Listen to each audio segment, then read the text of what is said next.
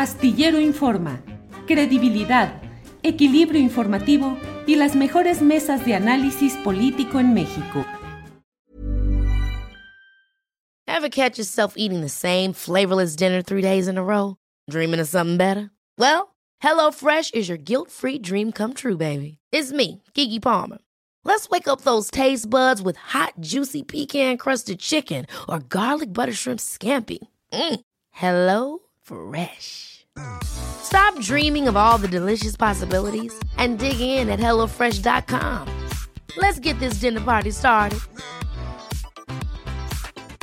Hey, it's Ryan Reynolds, and I'm here with Keith, co star of my upcoming film, If, only in theaters, May 17th. Do you want to tell people the big news?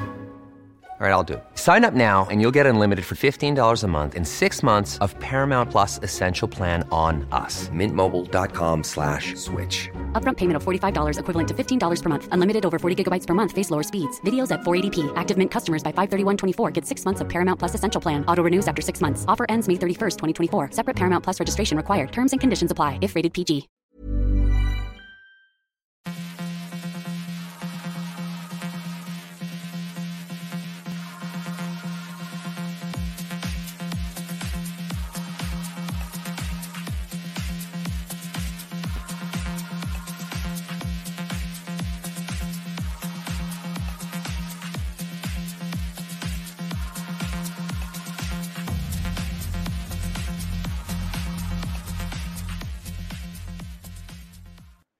Lunes 2 de mayo, lunes 2 de mayo, y ya estamos aquí en este eh, esfuerzo, en este proyecto en curso de información, análisis y debate en este lunes 2 de mayo de 2022. Muchas gracias por acompañarnos. En este día tenemos toda la información relevante de un día y de un fin de semana muy cargado, la verdad, muy cargado de cosas interesantes. Vamos a ir avanzando de inmediato porque la verdad es que hay mucha información, muchos comentarios, entrevistas, eh, periodistas opinando, analizando, de tal manera que arrancamos en este momento con Astillero Informa. Gracias. Le comento sobre un tema que sigue generando una fuerte polémica. Eh, la falta de claridad respecto a la responsabilidad penal eh, de elementos o un elemento de la Guardia Nacional en el tema de la agresión sufrida por un estudiante de 19 años de edad, una estudiante de 22 años de edad, eh, estudiantes de la, del área de agronomía de la Universidad de Guanajuato. El primero de ellos falleció víctima de los ataques que generaron elementos de la Guardia Nacional. Un punto absolutamente reprobable, lamentable, el hecho de que una manera tal como fue descrito en un comunicado de la propia Guardia Nacional, se haya suscitado en términos de, pues, una revisión, un, un, recorrido de disuasión que realizaba la Guardia Nacional y que en ese contexto hayan fallecido eh, eh, o haya fallecido un estudiante y una estudiante esté herida, hospitalizada. Sobre esto, el presidente de la República Hoy el presidente López Obrador dijo lo siguiente. Nuestra solidaridad a los familiares y decirles que tengan confianza porque no va a haber impunidad.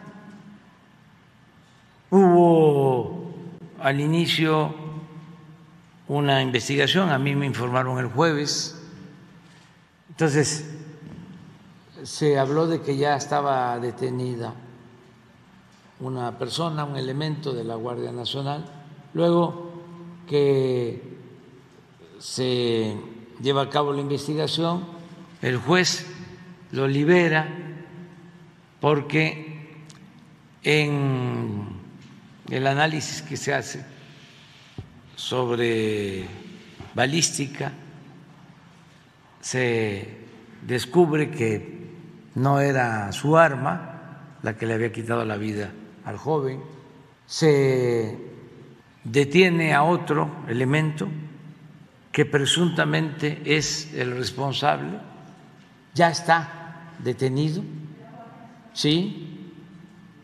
La instrucción que se tiene es que todos los que participaron estén disponibles para la investigación, todos, y que se este, lleve a cabo eh, un trabajo a fondo.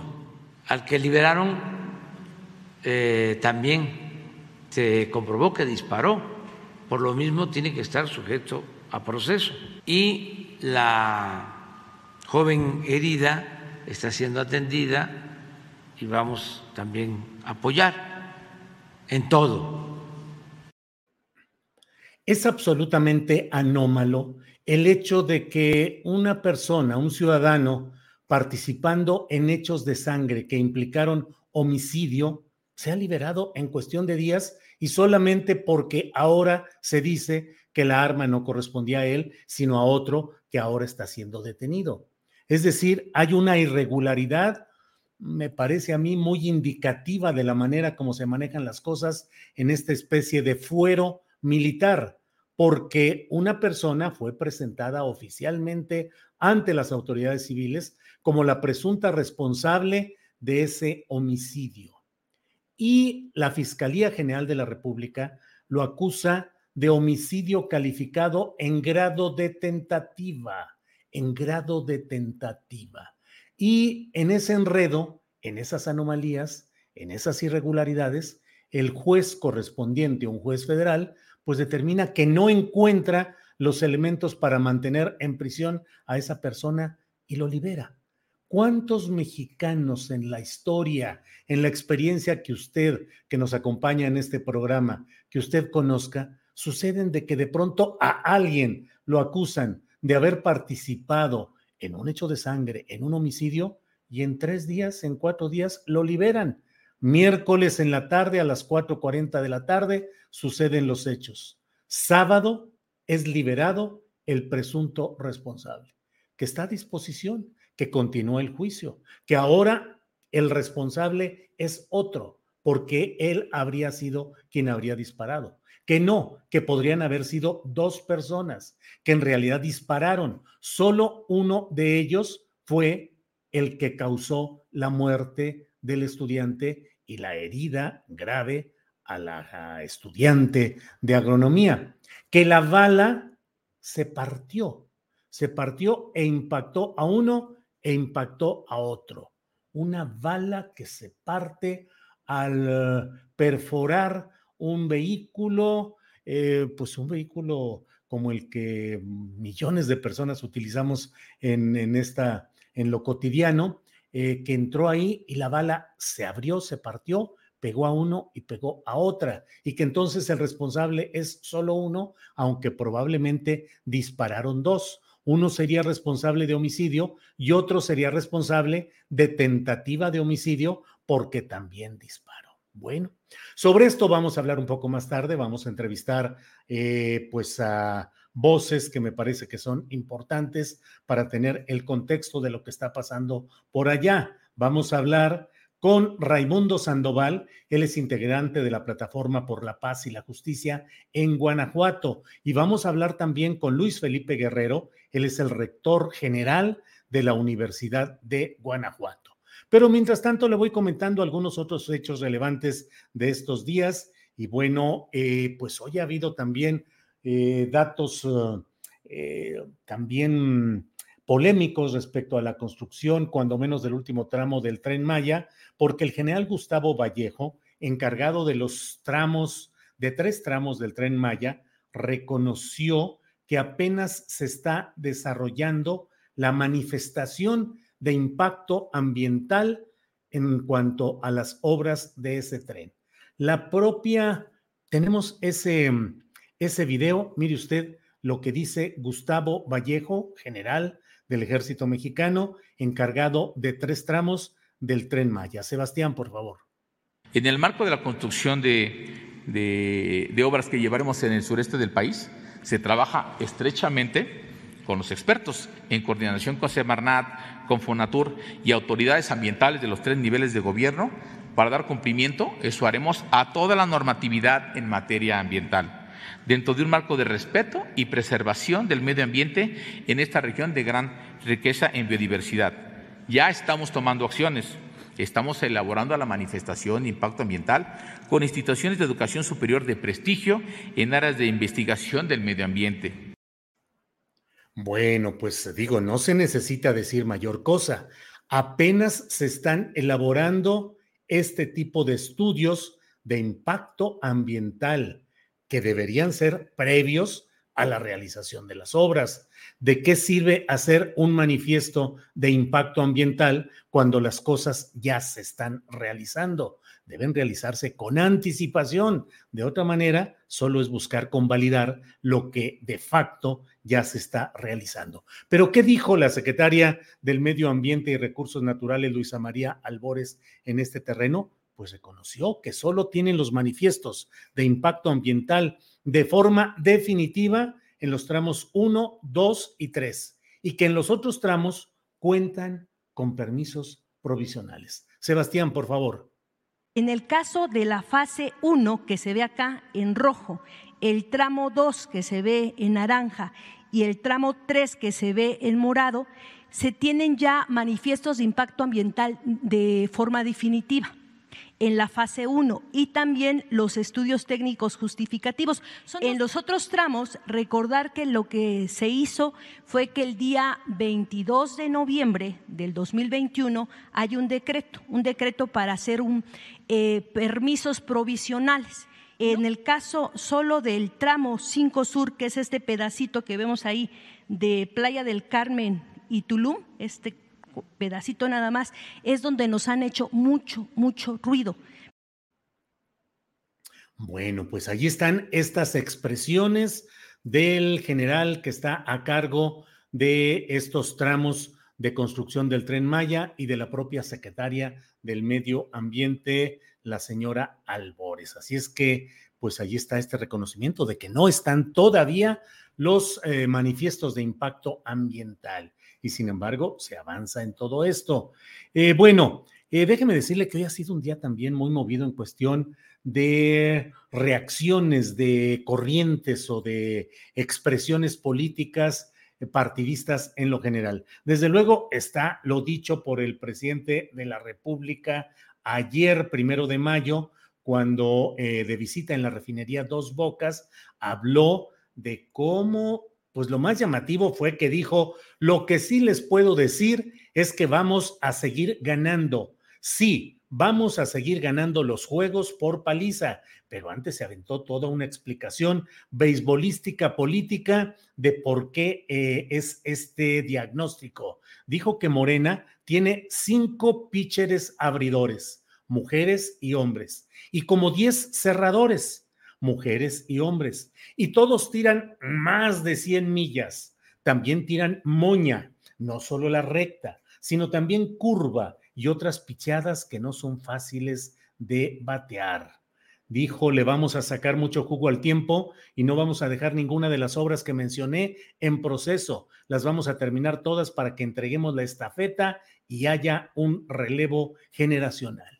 Bueno, hoy eh, hubo una conferencia de prensa, no sé si habrá terminado, hasta hace algunos minutos continuaba en la sesión de preguntas y respuestas, en la cual estuvieron Marco Cortés, presidente de Acción Nacional, eh, Jesús Zambrano, presidente de lo que queda del PRD, y Alito Moreno, presidente del Comité Nacional, pues también de lo que queda del PRI.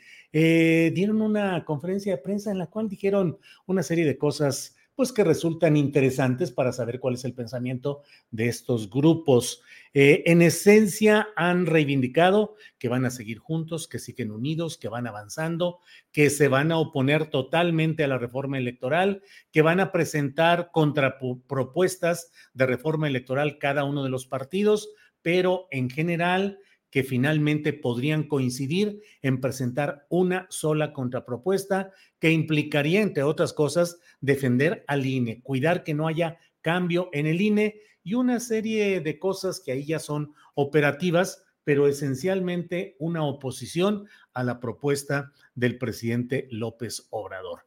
Eh, Alito Moreno, con poca originalidad, se aventó hoy una frase que luego repitió también con poca originalidad eh, Jesús Zambrano, diciéndole al obradorismo, a la 4T, diciéndoles que están moralmente derrotados. Digo que con falta de originalidad, porque ya sabe usted que esa frase ha sido utilizada continuamente por el candidato entonces López Obrador, por el actual presidente López Obrador y por los grupos de Morena que le enjaretan a los opositores justamente el que ellos están moralmente derrotados. Hoy hubo además señalamientos en esta reunión en la cual eh, pues particularmente Jesús Zambrano arremetió incluso señalando que el presidente de México podría equipararse más que con Benito Juárez, podría equipararse con Porfirio Díaz e incluso con Victoriano Huerta. Estas y otras palabras duras, directas eh, de Jesús Zambrano.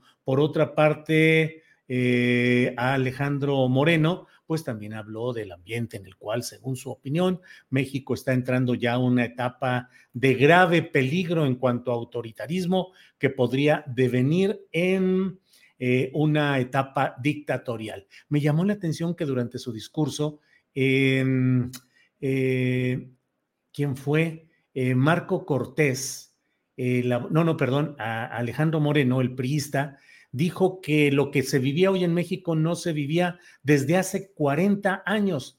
Y eché cuentas y dije, bueno, hace 40 años es 1982, el inicio del gobierno de Miguel de la Madrid. Es decir, Alejandro Moreno está reivindicando que de Miguel de la Madrid hasta el último de los uh, gobernantes priistas, que fue Enrique Peña Nieto, pues no se había vivido tanta situación tan grave, complicada, complicada caos, abandono, todo lo terrible que se vive en el mundo mexicano. Eh, correspondería a que no se tienen los mismos parámetros y los mismos resultados que en esta etapa que le estoy comentando. ¿Será pues que están reivindicando la figura de Miguel de la Madrid para darle paso a Enrique de la Madrid, el hijo del expresidente de México, que está movido tratando de colocarse como aspirante de Va por México en este camino. También es muy destacado que insistieron los tres dirigentes en que su esfuerzo va de la mano de la sociedad civil, que van a seguir adelante con la sociedad civil, lo cual, pues la verdad, para eh, mi punto de vista, pues significa ir de la mano de Claudio X González, de los empresarios y de los grupos promovidos por este personaje. Bueno, también, y eso también debo comentarle que forma parte del movimiento eh, mm, político y eh, electoral que se está viviendo, pues está el hecho de lo que corresponde a un señalamiento que han enviado diferentes miembros de Morena, eh, incluso eh, consejeros, miembros del Consejo Nacional de Morena, que están exigiendo que haya una respuesta a lo que plantearon en una convención, en un congreso que realizaron semanas atrás y que no ha tenido la respuesta de, em, sobre todo de Berta Luján, que es la presidenta del Consejo Nacional de Morena. Eh, lo que se ha publicado hoy es que a las 5 de la tarde, una amplia delegación de consejeros y consejeras del Partido Morena, provenientes de toda la República Mexicana, van a entregar en propia mano, dicen ellos, a la contadora Berta Luján, presidenta del Consejo Nacional del Partido, la carta que le enviaron el pasado 11 de abril, en la cual le solicitan de manera respetuosa, pero firme, que emita de manera urgente la convocatoria a la sesión ordinaria del Consejo Nacional de, de Morena. Eh, después de que entreguen esta, esta, este documento a las 5 de la tarde, a las 7 de la noche, los integrantes de la Delegación de Consejeros Nacionales y Estatales van a dar una rueda de prensa en la librería Elena Garro, en La Conchita, en el barrio de la Concepción, en Coyoacán, a las 7 de la noche. Y le invito para que a las 9 de la noche esté conmigo en la videocharla astillada, en estas mismas frecuencias de YouTube, Facebook y Twitter, para que platiquemos con John Ackerman a ver exactamente qué sucedió, qué les dijo Berta Luján, recibieron o no este documento y qué es lo que está pasando en estas denuncias tan fuertes que han estado realizando en esta convención morenista, pero además que ahora se reitera todo ello.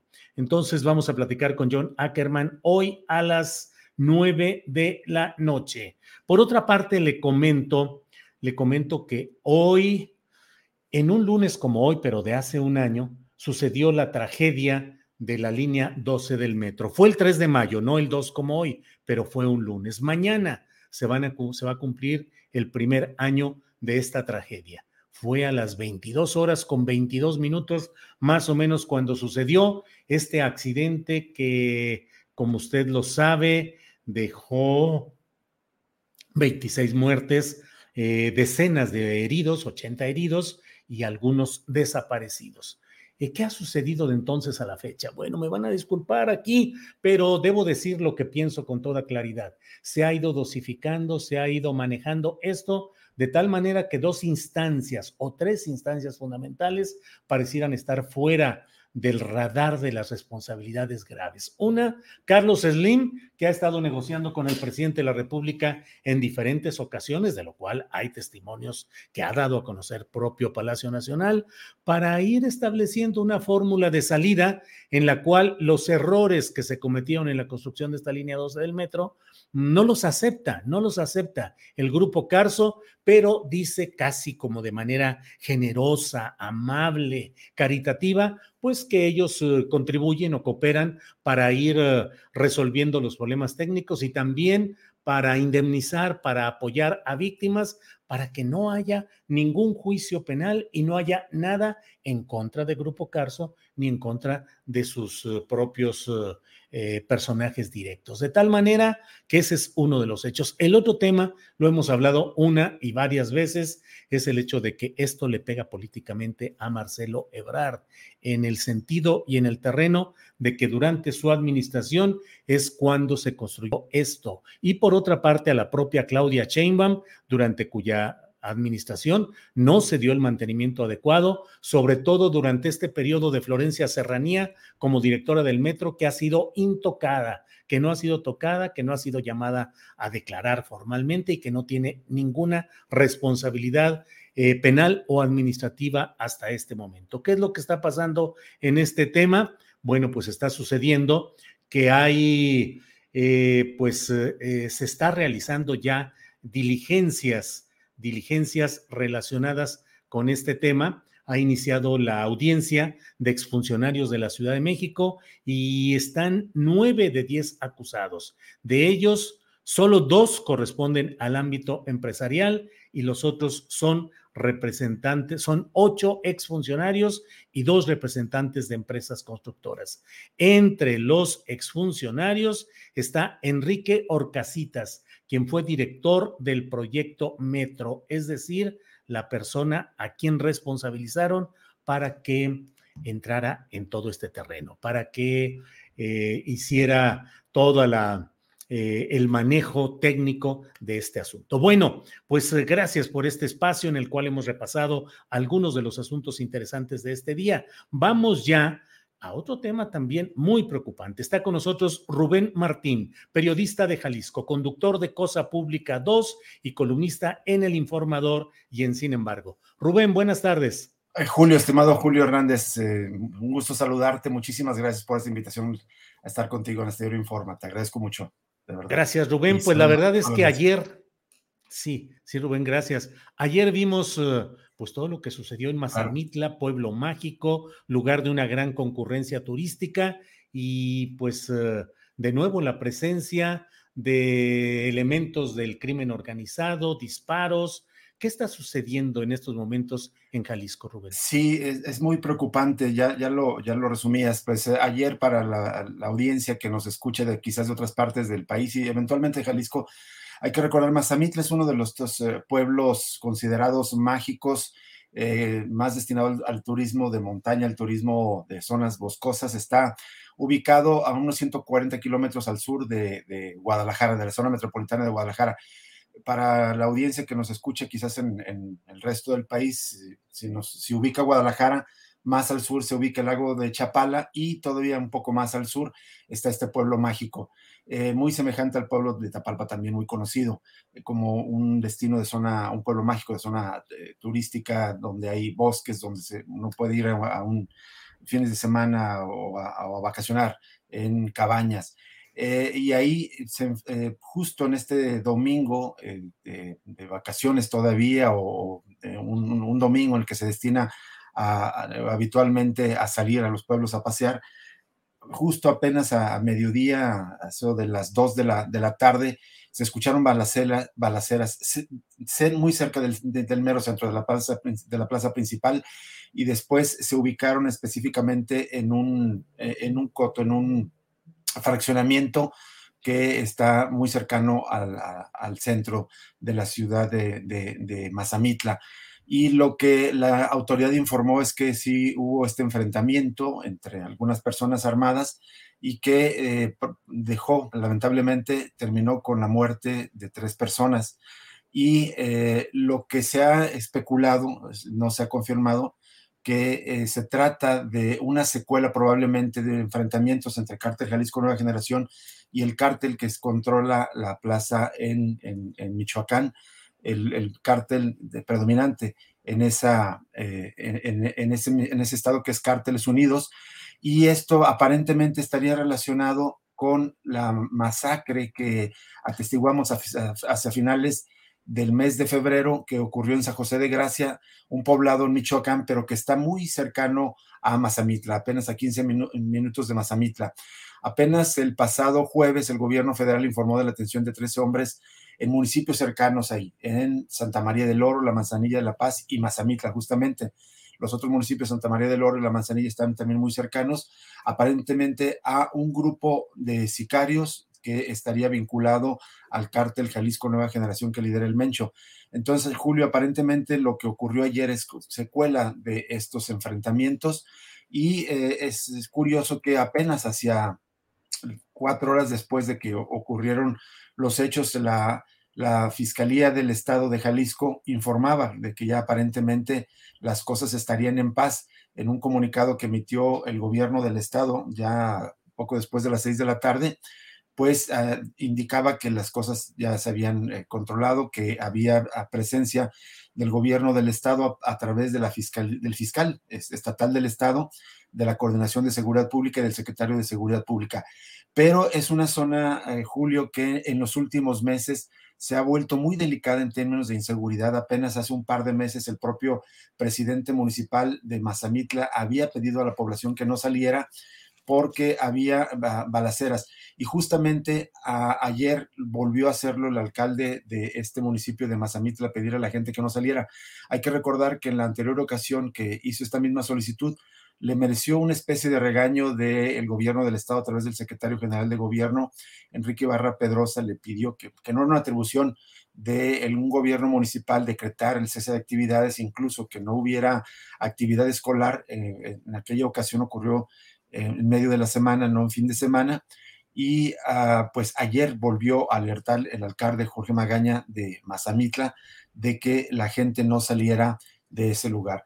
Y bueno, quizás un apunte que vale la pena recordar es que eh, este hecho, ayer, primero de mayo del 2012, justamente se cumplen siete años de uno de los enfrentamientos más importantes entre las fuerzas federales, las fuerzas de seguridad federales, en este caso la Marina, incluso la Secretaría de Defensa Nacional, con el cártel Jalisco Nueva Generación. Esto ocurrió en el primero de enero del año 2015, cuando en un intento de detención de quien es el líder del cártel Jalisco Nueva Generación, eh, José Nemesio Ceguera, en Villa Purificación incluso derribaron un helicóptero de la Marina que terminó pues no solamente con el derribo de esta aeronave, sino también con el fallecimiento de al menos siete integrantes de la, de la Marina y de las Fuerzas Federales. Y justo a siete años vuelve a ocurrir este enfrentamiento en una zona que está también hacia el sur del estado, Julio. Rubén Martín, hay quienes em, dentro del análisis que hacen de lo que está sucediendo en el país hablan de que hay pues una exigencia incluso estadounidense de que se abata, se combata al cártel de Jalisco Nueva Generación y que en ese esquema pues hay una serie de acciones que están tratando de restarle fuerza y restarle eh, movilidad a este grupo. ¿Cómo está ese rejuego de grupos o de intereses en Jalisco, Rubén? Mira, Julio, uno pensaría que, en efecto sí hay, eh, digamos, un, intento del gobierno federal por, tratar de, abatir, a pesar de que discursivamente el gobierno de, Andrés Manuel López Obrador ha incluso generado polémica con esta supuesta definición de su política en contra del crimen, el, crimen organizado de abrazos y no balazos. Por lo menos en Jalisco no se ve un cambio sustancial en, términos del, enfrentamiento, porque sí eh, uno ve presencia militar, eh, igual como se veía en los gobiernos de Enrique Peña Nieto y de Felipe, de Felipe Calderón, una presencia importante de la Marina. Y en semanas recientes lo que se ha eh, visto son operativos de, de fuerzas federales, por ejemplo, en Puerto Vallarta, donde incluso hubo un enfrentamiento la semana pasada que terminó con el fallecimiento finalmente de uno de los que se identificó como un integrante importante en esa región del cártel Jalisco Nueva Generación. Pero a pesar de todo esto, lo que también se aprecia es que el cártel Jalisco Nueva Generación, eh, pues eh, lamentablemente aquí tiene, parece ser que aquí tiene su sede, aquí tiene su matriz, pero tiene un crecimiento exponencial en todo el país. Es muy frecuente que uno escuche que hay enfrentamientos en distintas partes del país. Se puede pensar desde Guanajuato, desde Michoacán, desde, desde Zacatecas, es decir, en el mismo occidente, pero también en Veracruz, en Tamaulipas o en, en, Yucatán eh, o en, Quintana Roo, en la Riviera Maya, y se escuchan de enfrentamientos con cárteles con nueva generación. Te digo esto para señalar que a pesar de la supuesta continuación de la política de combate al crimen organizado, lo que uno puede apreciar que este, esta organización criminal se ha consolidado, se sigue expandiendo y está creciendo. Y esto, ¿cómo se nota en términos de, la seguridad y de la, de, ya de la vida cotidiana en Jalisco? Bueno, lo cierto es que Jalisco vive su peor momento de la guerra informal que estamos viviendo. Nos dicen que es una guerra contra el crimen organizado, sin embargo es una guerra que eh, le cuesta un alto precio en sangre a la sociedad. Eh, los homicidios dolosos siguen siendo muy altos a pesar de que supuestamente se han reducido en este año y el, año pasado respecto a los tres años previos. Sin embargo, eh, Jalisco sigue siendo el estado con más eh, desapariciones en todo el país. Apenas hace mes y medio se había rebasado la cifra de 16 mil desaparecidos registrados ante el registro Uh, federal eh, que maneja la Secretaría de Gobernación y la Comisión Nacional de Búsqueda. Y de manera muy abrupta, hace tres semanas, el gobierno de Jalisco, corrijo, fue hace finales de marzo, es decir, ya, hace eh, poco más de cuatro semanas, el gobierno del estado de Jalisco a través de la Fiscalía eh, General del Estado envió una actualización de datos y redujo de manera sustancial, redujo en más de mil el número de desaparecidos. Aún así, en este momento Jalisco ronda los 15 mil desaparecidos, lo que lo coloca como el primer estado con más desaparecidos. Bueno, este es el saldo que la sociedad de Jalisco está pagando por esta supuesta combate al crimen organizado, pero también por este asentamiento que tiene aquí en el estado de Jalisco el cártel Jalisco Nueva Generación. Y a pesar de los discursos de que se intenta de combatir, uno no puede entender cómo una organización tan poderosa, que si uno lo, mirara solamente en términos de una, de una corporación transnacional eh, que tiene presencia no solamente en Jalisco, sino en, en, la mayoría de los estados del país y también en varios, en varios países, tiene presencia en Estados Unidos, en Centroamérica, Sudamérica, en Europa, y también tiene nexos comerciales con algunos países del sudeste asiático comerciando químicos para producir mentafetaminas. Bueno, pues estamos hablando de una organización criminal, económico criminal con un poder muy grande que no se puede explicar de otra manera si no es con eh, la convivencia o la complicidad de los gobiernos en turno.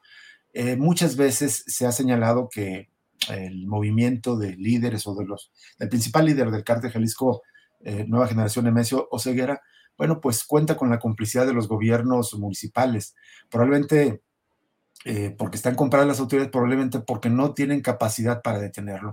Lo cierto es que Jalisco vive un estado eh, de, guerra, de inseguridad muy alta y en buena, en buena medida se debe porque yo estoy seguro que los gobiernos no hacen lo suficiente para combatir a este cártel por lo que digo, por complicidad o por temor, por como sea. Pero lo que se ve es una, una presencia creciente de este cártel, a pesar de todas las supuestas estrategias, de todos los recursos que, ofrecen, eh, que ofrece el Estado en todos los niveles de gobierno, Julio. Rubén Martín, aunque sabemos que buena parte de la responsabilidad en el combate al crimen organizado descansa en el nivel federal, pero a nivel estatal, ¿cuál es el papel del gobernador y particularmente como figura política que se ha mencionado en más de una ocasión como posible candidato presidencial de grupos opositores al que está hoy en el poder a nivel federal? ¿Cuál es el papel y la circunstancia de Enrique Alfaro?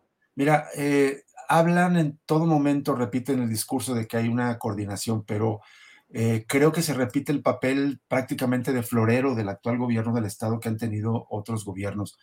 Me parece que ha sido ya histórico que los, eh, cuando las fuerzas federales supuestamente intentan hacer operativos, criminal, operativos perdón, eh, de, de, combate al crimen organizado de manera importante, te voy a poner el ejemplo de cuando abatieron a Ignacio Coronel, que era digamos, e, esta figura importante en, la historia del crimen organizado de Jalisco, porque supuestamente era el aliado del cártel de Sinaloa, eh, pues no sé si era compadre, pero muy cercano a, entonces a Joaquín Guzmán lo era el Chapo, y eh, cuando abatieron en un operativo federal por parte de, también de la Marina y de la Secretaría de Defensa Nacional a Ignacio Coronel en una colonia de Zapopan, fue en el año de 2010, en aquel momento nunca se informó al gobierno del estado de este operativo.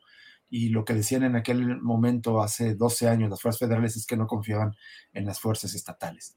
Eh, y creo que se, sigue repitiendo la historia. Cuando hay operativos importantes del ejército, de la marina, eh, no, no se informa regularmente a las fuerzas estatales.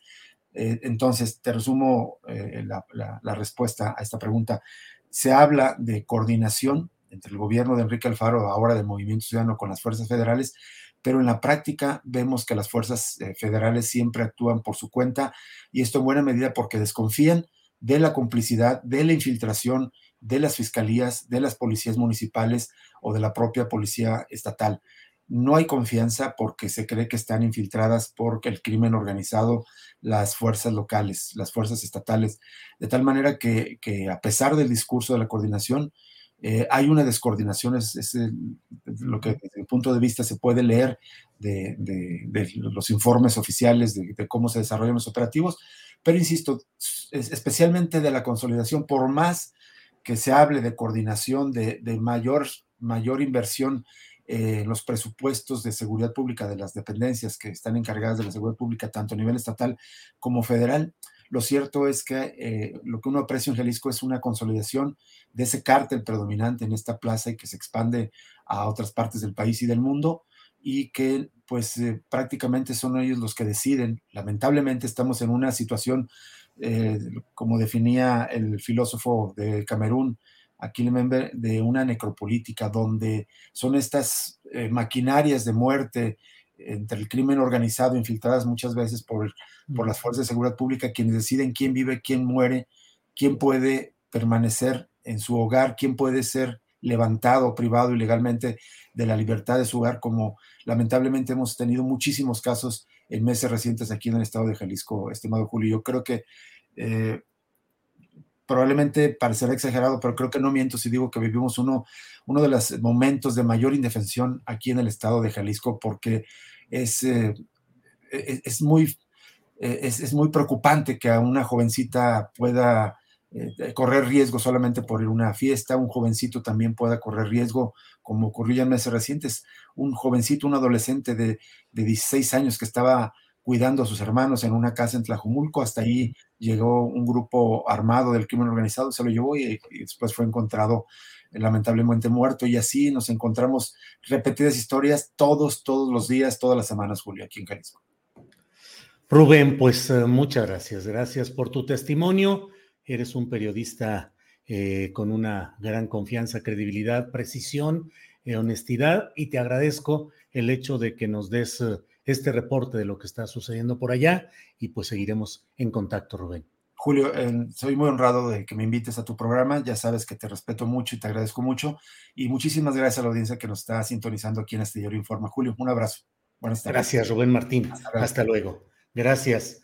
Bien, pues ha sido Rubén Martín, escúchelo en Radio UDG, él es conductor de Cosa Pública 2, columnista en El Informador, en Sin embargo.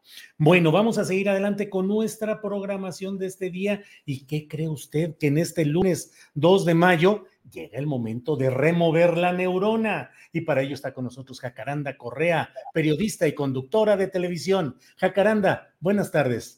Hola, querido Julio, ¿cómo estás? Buena tarde, ¿cómo inicia tu semana?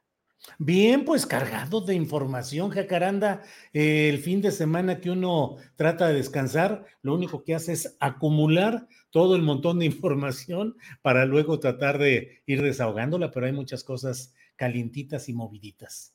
Así es, mi querido Julio, pues eh, fíjate que yo quiero hacer algunas em, reflexiones no me quiero repetir, eh, pero déjame insistir porque a partir de ahí este, daré algunas, pues algunos apuntes, ¿no? Y algunas ideas. Creo que no podemos pasar por alto este, ni dejar a un lado el manejo lamentable y peligroso de la muerte de Bani Escobar, tanto mediático como a nivel de las autoridades. Ya la semana pasada hice algunos apuntes respecto a este delicado binomio que convirtió en un espectáculo mediático, una tragedia que salpicó a muchísimas personas, eh, la familia, las amigas, el, taxista que tuvo el, contacto.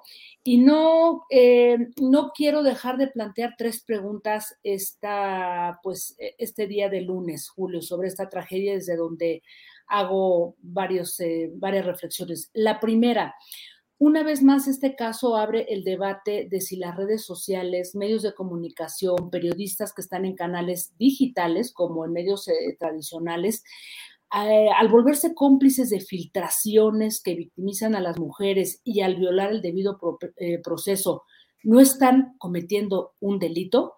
Dos, los funcionarios públicos a cargo de la investigación, llámese fiscales, peritos, ministerios públicos, eh, al impedir, como en este caso, que la familia conozca la carpeta de investigación y al ir filtrando a cuentagotas esta información, videos, documentos y conjeturas a medios y periodistas, no están cometiendo un delito. Y tres, eh, si pseudoperiodistas y también periodistas digitales y de medios tradicionales, al recibir las filtraciones, saberlo, compartirlas, violar el debido proceso y volverse una suerte de fiscales mediáticos, no les convierte en cómplices de la violencia feminicida y en determinados casos no están cometiendo un delito? Bien, Julio, pues yo creo que estas tres preguntas podrían responderse con un sí, pueden ser cómplices y están cometiendo un delito que podría pagarse con cárcel y con multas si eh, en breve, en pocas semanas, por fin se aprueba ya en el Senado, en el Senado la llamada ley Ingrid, Julio, que ya este, en la Cámara de Diputados fue aprobada por unanimidad, sin ninguna abstención, apenas hace poco más de un mes, el, el 23 de marzo, y pues es una ley muy contundente, muy clara, Julio, que podría marcar un, precedente en muchos casos. Habrá que ver si, esto va a ser este, retroactiva. Y, bueno, y a partir de ahí valorar todo lo que se desprende de este tipo de, de manejos mediáticos sobre tragedias realmente lamentables. Si es que Fíjate que esta ley que ahora está por discutirse ya en el Senado para que quede completamente aprobada, plantea una reforma al artículo 225 del Código Penal, eh, Penal Federal y que castiga eh, de 4 a 10 años de prisión y multas a servidores públicos, ciudadanos, periodistas y activistas que difundan imágenes, audios, videos e información relacionada con un procedimiento penal. Esta sanción se triplicaría si, se, si eh, digamos que la información que se difunde tiene que ver con mujeres, niñas, niños, adolescentes o personas con discapacidad. También se logra proteger, y esto es muy importante, a víctimas indirectas, ¿no? Como en el caso de Devani Escobar, o sea, familiares, amigos o el taxista, por ejemplo, quienes sufren algún ataque ya que están expuestos a estos contenidos que se filtran y se comparten violando el debido proceso. Y creo, Julio, que aunque ya eh, hay algunas leyes que se, se, están más o menos aplicando en Ciudad de México, Estado de México, Oaxaca y Colima, esto pretende ser una legislación a nivel eh, federal y que yo creo que va a marcar un antes, un después.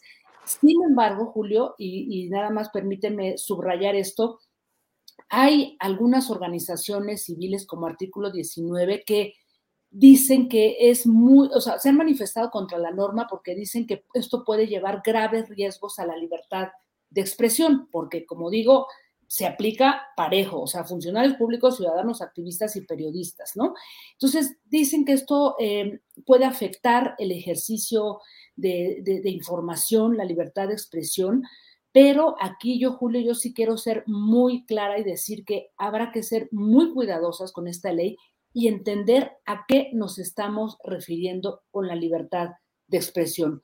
Y nada más dejo el tema, Julio, y después ahorita lo comentamos porque creo que tenemos muy claro el caso de varios periodistas que cometieron eh, imprudencias y si se aprobara esta ley, pues delitos, ¿no?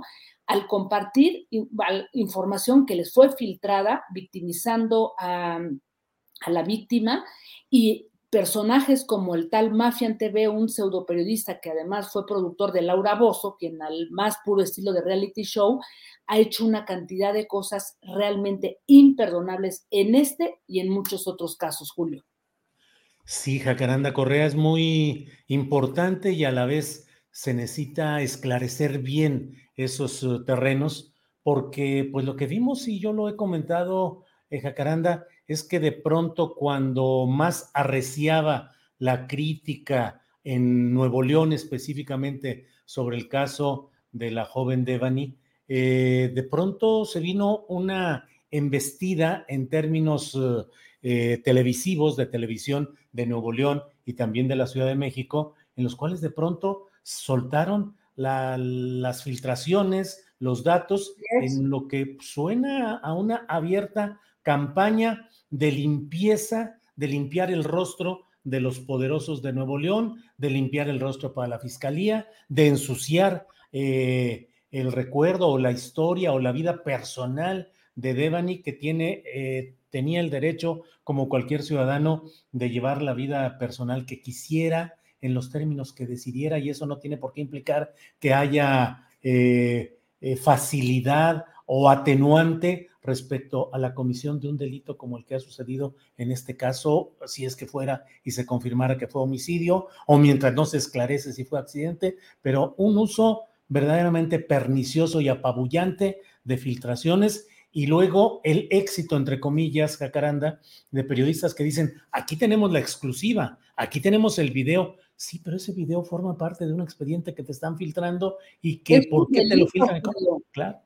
Tendría que ser un delito, ¿no? Yo, yo, pienso y, digo, creo que somos eh, periodistas, Julio, nos debemos a esto, pero hay que ser muy cuidadosos, o sea, eh, todo lo que pasó, y, mira, a mí, me, a mí me sorprende muchísimo porque el haber victimizado de esa manera a Devani, o sea, más allá de, cómo fue la muerte, o sea, hay personajes, repito, como este señor Mafian TV, que literalmente antes de huir del país, porque dice que se sentía en peligro por haber, pues, violado el debido proceso, haber estado en el, lugar de los hechos, en donde se encontró horas después este, el cadáver de Devani, bueno, pues personajes como él, este Julio, literalmente en el último video que yo vi, así con el dedo flamífero eh, apuntando a las, a las amigas de Devani diciendo, ustedes son las responsables. O sea, ¿qué es eso? O sea, no puede ser, este Julio, porque también estas niñas se vuelven víctimas de un mal manejo y como tú bien lo dices, se sumaron medios, periodistas, a limpiar la imagen de una fiscalía inepta, impune y además trabajando sin perspectiva de género. Y esto no puede ser, Julio. Así es que yo de verdad esperaría que esta ley sea aprobada y vamos a ver cómo se va a manejar, si esto va a ser retroactivo o no, Julio, porque creo que va a ser muy importante para este tipo de casos, porque ya basta, Julio, de verdad, ¿no? Y eso, Jacaranda, que no mencionas, y yo solo lo haré muy de pasadita, de que en otros espacios de youtubers o de difusión de presuntas noticias a través de las eh, redes de Internet, sigue una catarata de especulaciones nocivas para las amigas de Devani o sus compañeras o conocidas de esa noche o de cinco meses atrás o de lo que fuera, eh, hablando sobre presuntas actividades de ellas, algún tipo de relaciones, una serie de cosas infamantes que no tienen sustento y que solo se hacen para tratar de ganar audiencia y seguir generando especulación morbosa, Jacaranda. Así es, Julia. Así es que imagínate si esta ley entra en vigor prontito, eh, a ver cómo le van a hacer todos aquellos que están especulando y acusando directamente a las amigas o al taxista o a la familia. En fin, yo creo que hay que estar muy atentas, Julio, con, esto que puede pasar en breve en la Cámara de Diputados y también urgir a los, perdón, en la Cámara de Senadores, ¿no? Urgir a los senadores que, pues, de una vez ya le den este cierre a esta importante iniciativa, Julio. Jacananda, pues como siempre, muchas gracias por esta oportunidad de reflexionar, de ir a fondo en temas que son importantes para la sociedad. Así es que, a reserva de lo que desees agregar, agradecerte esta oportunidad, Jacaranda. Pues un abrazo, querido este, Julio, y bueno, pues a, esperar y, no quitar el, dedo del renglón de, estos temas, porque hay que decir, la ley Ingrid se hizo, eh, digamos que justamente por el feminicidio de Ingrid Escamilla, del que todavía no tenemos resultado alguno. Nomás para decirlo y para señalar cómo hay miles y cientos de casos en este país que no terminan por resolverse en Nuevo León, en el Estado de México, en la Ciudad de México, en todo el país, Julio. Bien, pues eh, Jacaranda, muchas gracias y espero que nos veamos la próxima semana. Gracias, Jacaranda Correa. Un abrazo, querido Julio. Hasta pronto y buena semana. Gracias, hasta luego. Ha sido Jacaranda Correa que los lunes nos ayuda a poner en movimiento, a remover la neurona. Así es que muchas gracias a todos ustedes y vamos a esperar unos segundos para estar ya puestos con nuestra siguiente entrevista, que es con Claudia Villegas, periodista y directora de la revista Fortuna, quien ya está lista para entrar con nosotros por la vía telefónica. Eh, Claudia, buenas tardes. Buenas tardes, Julio. Qué gusto saludarlos. Feliz inicio de semana. ¿Cómo están? Bien, igualmente, Claudia, gusto en saludarte y en estar en contacto. Como siempre, aquí en espera de ver qué tema nos vas a ayudar a desgranar, a entender, a, tener el contexto dentro de las muchas cosas que hay en estos días. Claudia, por favor. Gracias, Julio. Bueno, pues esta semana tenemos el anuncio del plan antiinflacionario que el presidente López Obrador va a dar a conocer el miércoles próximo. Ya algunas empresas como Teléfonos de México se adelantaron a informar que por los próximos meses no habrá incremento de precios en apoyo a las familias mexicanas.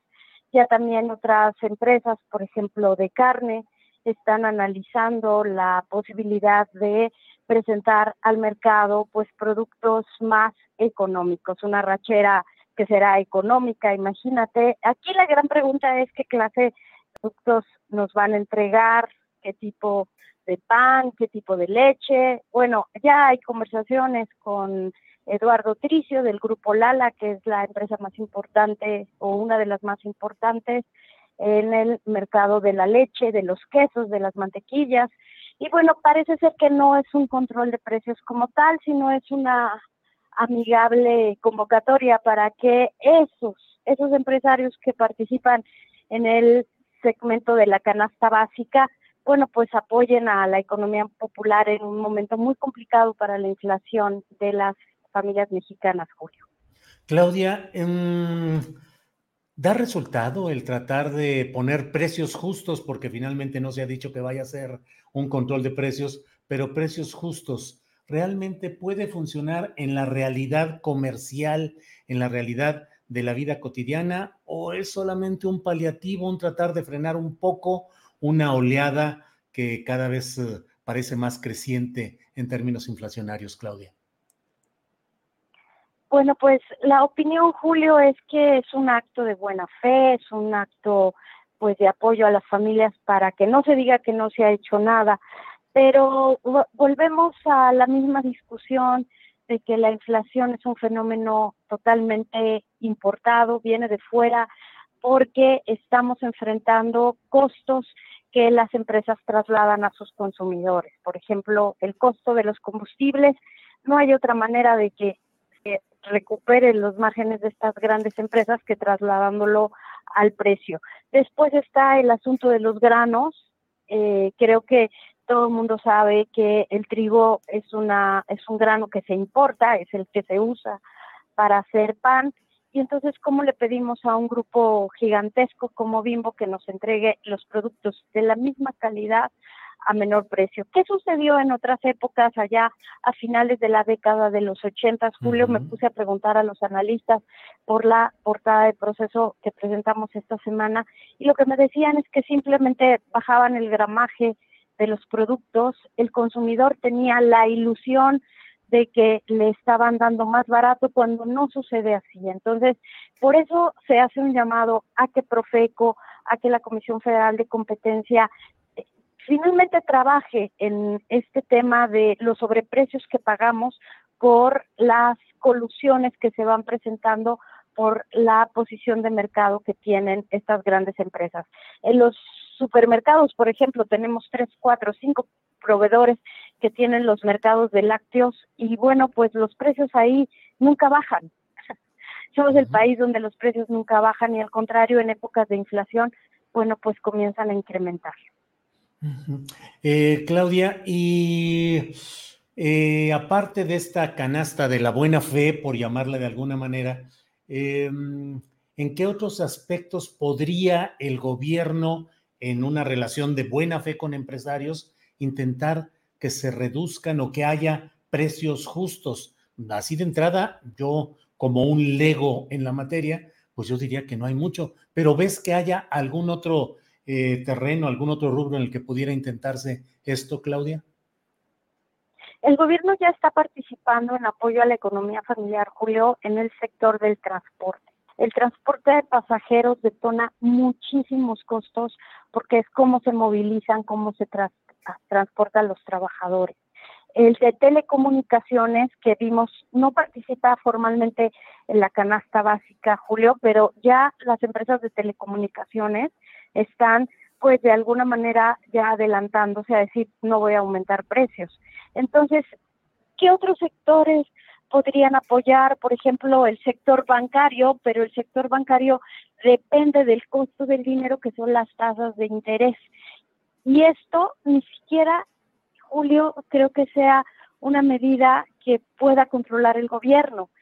Por eso los analistas dicen, pues el consumidor se ilusiona con que hay eh, empresas que le están dando más barato y el gobierno se ilusiona diciendo hicimos algo en medio de la inflación. ¿Cuál es la diferencia con los pactos de Salinas, de, de la Madrid, que en este momento no tenemos un déficit descontrolado, un déficit primario descontrolado, que no es otra cosa que lo que pague el gobierno por eh, lo que ingresa y lo que gasta. No tenemos un problema de deuda, a pesar de que muchos críticos están enojados con el gobierno, hay que reconocer que no se endeudó el gobierno y que ahora que se está liberando este tema de la incertidumbre por la reforma al sector eléctrico, muchos analistas hacen cuentas alegres de que la economía puede volver a crecer. Y cuando la economía pueda volver a crecer por inversión, entonces habrá un contrapeso frente a, a esta inflación tan grave que, Julio, es que es paradójico lo que está pasando. Hay inflación, pero vemos los restaurantes llenos, pero vemos eh, los centros comerciales llenos, pero vemos el turismo eh, que está avanzando. Creo que el gran problema que se tiene o se tenía es el asunto de la inversión contenida por la incertidumbre política y ahora la inflación, que a, los sectores que más afecta es a los sectores de menor poder adquisitivo, Julio. Hace toda la diferencia una familia que antes compraba un kilo de tortillas en 14 pesos y ahora lo compra en 18. Eh, leí en un tuit, eh, Claudia, que pusiste que estaba programada la visita del secretario de Hacienda, Rogelio Ramírez de la O, para un acto en la UNAM para una plática, para algún seminario, no sé, y que en lugar de él fue el subsecretario eh, Gabriel Llorio. Y leo en algunas notas que dijo en esta cátedra eh, de la Secretaría de Hacienda 2022 que la inflación actual que se está viviendo en México ya no puede considerarse transitoria y que se estima que se va a llevar eh, más tiempo, entre 12 y 18 meses, esta convergencia a la meta de 3%. Ya no es transitoria y se va a llevar un buen rato, varios meses, según lo que ha dicho este funcionario, Claudia. Sí, precisamente Julio Llorio explicó cuando inició su participación en la cátedra UNAM Secretaría de Hacienda, que es una cátedra, que entiendo realizan periódicamente, que el secretario de Hacienda no, no había asistido porque el presidente lo llamó a una reunión. Entonces, bueno, pues uno hace eh, obligadamente relaciones. Y el miércoles se presenta el plan antiinflacionario que ha tenido pues muchas críticas. Ya se descarta que sea un control de precios porque no debe realizarse así porque se genera incertidumbre en la economía. Y el presidente no lo haría, el presidente cuida muchísimo su discurso político y a él no le gusta que sus adversarios tengan ese discurso para decirle es usted un populista. Entonces, eh, estuvo participando Llorio sustituyendo a Ramírez de la O y sí dijo esto, eh, hay que recordar que se comenzó a hablar de que la inflación iba a ser transitoria ante los choques de oferta y demanda que teníamos por el confinamiento. ¿Qué es un choque de oferta, Julio? Cuando eh, no tenemos suficiente acceso al trigo y no tenemos suficiente acceso al gas y que los analistas consideran, Julio, que no se ha puesto peor porque Rusia sigue vendiéndole trigo a una parte de esa de esa sección del de Asia y en algunos países europeos sigue vendiendo trigo y eso ha ayudado a que el trigo no se encarezca más. Entonces, lo que está sucediendo ahorita es que ya no fue solamente los choques de oferta y de demanda por la pandemia, por el tema de los combustibles, sino que se sumó el asunto de la guerra en Rusia y Ucrania se calcula que son 18 meses porque eventualmente tendremos que buscar otros suministros. No podemos estar así dos o tres años. Pero fíjate, Julio, es un año, un año el que todavía vamos a vivir esta situación, 12, 18 meses. Llorio lo que dijo también es que es una situación muy retadora para muchos países y que México ahí tiene una situación privilegiada por no haberse endeudado. Entonces, creo que la Secretaría de Hacienda deben, debieron de haber platicado hoy el presidente y el secretario de Hacienda es cómo, ante la crítica de que este plan antiinflacionario es muy ligerito para lo que estamos viviendo, ¿qué, es, qué, qué más vamos a decir? Y entonces ahí está el tema de la inversión por 10 mil millones de pesos a través de créditos, Julio, que por cierto la banca ya reveló que ya está incrementando los préstamos a algunas empresas. Bueno, pues movido el asunto y entonces el miércoles esperaremos que se dé a conocer este paquete antiinflacionario por parte del gobierno federal en acuerdos con la iniciativa privada. Pues estaremos atentos, eh, Claudia, y como siempre muy agradecidos de la posibilidad de platicar contigo y a reserva de lo que desees agregar, siempre dándote las gracias, Claudia. Hey, it's Ryan Reynolds and I'm here with Keith, co-star of my upcoming film If, only in theaters May 17th. Do you want to tell people the big news?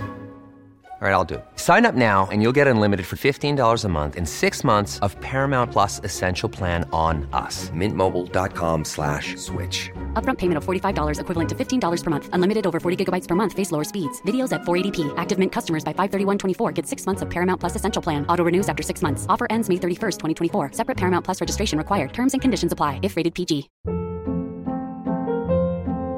Hold up. What was that? Boring. No flavor. That was as bad as those leftovers you ate all week. Kiki Palmer here, and it's time to say hello to something fresh and guilt-free. Hello Fresh. Jazz up dinner with pecan-crusted chicken or garlic butter shrimp scampi. Now that's music to my mouth. Hello Fresh. Let's get this dinner party started. Discover all the delicious possibilities at hellofresh.com.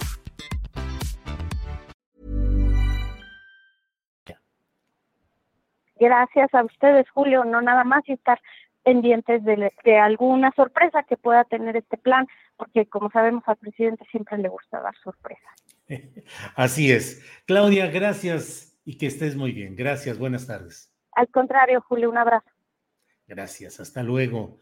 Bueno, Ah, caray, pues son muchos los temas eh, que están en el escenario y requieren de una, pues de análisis y de contexto y de mucho cuidado en lo que, en lo que va sucediendo en estos diversos ámbitos de la vida política, económica, social.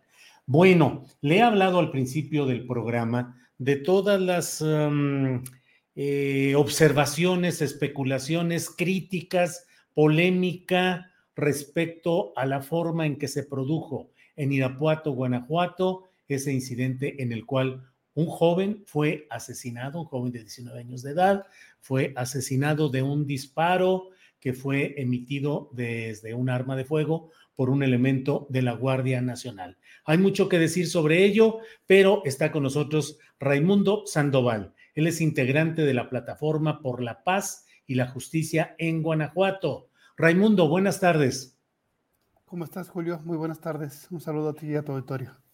Igualmente, Raimundo. Raimundo, recurrimos a ti, te hemos eh, pedido que nos eh, regales unas palabras, eh, porque pues parece importante que no solo tengamos el contexto de lo sucedido en este episodio de la Guardia Nacional, que haciendo un recorrido disuasivo, según lo que se ha informado por la propia Guardia Nacional, hubo este incidente en el cual, pues, eh, jóvenes a bordo de un vehículo a las 4.40 de la tarde de un miércoles, pues fueron, eh, recibieron disparos con la muerte de uno de ellos y una estudiante también de agronomía que sigue grave u hospitalizada. ¿Cuál es el contexto? ¿Qué es lo que se vivió? ¿Qué anomalías, qué irregularidades se detectan en todo esto? Raimundo, por favor. Gracias, Julio. Pues efectivamente, como bien dices, el miércoles de la semana pasada, Ángel Jair Ignacio Rangel, un estudiante de agronomía de la Universidad de Guanajuato, perdió la vida en manos de integrantes de Guardia Nacional, en lo que desde la plataforma hemos definido como ejecución extrajudicial porque nos parece que efectivamente reúne los elementos establecidos a nivel internacional para que este hecho sea investigado como tal, no como un homicidio, eh, sino como una ejecución extrajudicial. Hay que decir, Julio, que en el contexto nacional, el Centro de Derechos Humanos Miguel Agustín Pro Juárez el año pasado hizo público el informe Poder Militar, la Guardia Nacional y los riesgos del renovado protagonismo castrense, donde señala que de 125 eventos en los que se usó la fuerza letal, se privó de 65 personas eh, de la vida en manos de la Guardia Nacional. Acá en Guanajuato hemos sido ya testigos de más de un abuso de Guardia Nacional. En septiembre del año pasado, tú recordarás, integrantes de Guardia Nacional allanaron el domicilio de una buscadora y tuvimos oportunidad de reunirnos con el encargado que además acababa de llegar de la delegación de la Guardia Nacional en Guanajuato y nos decía que era una cuestión como de malos elementos, que a él le parecía que ese allanamiento y otros abusos habían sido pues eh, malas prácticas de agentes en lo individual, lo cual nos parece eh, no se confirma, en realidad es más bien una práctica institucional.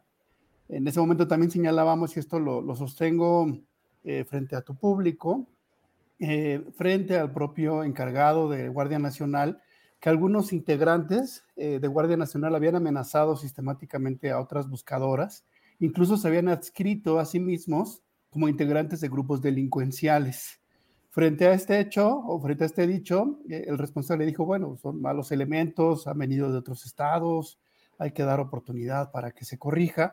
Nosotros creemos que en realidad es una mala práctica institucional consideramos que hay una responsabilidad del superior jerárquico. Eh, esperaríamos no solamente que hubiera una sanción a quienes eh, disparaban las armas de fuego, sino también al encargado de Guardia Nacional en, Guanajuato.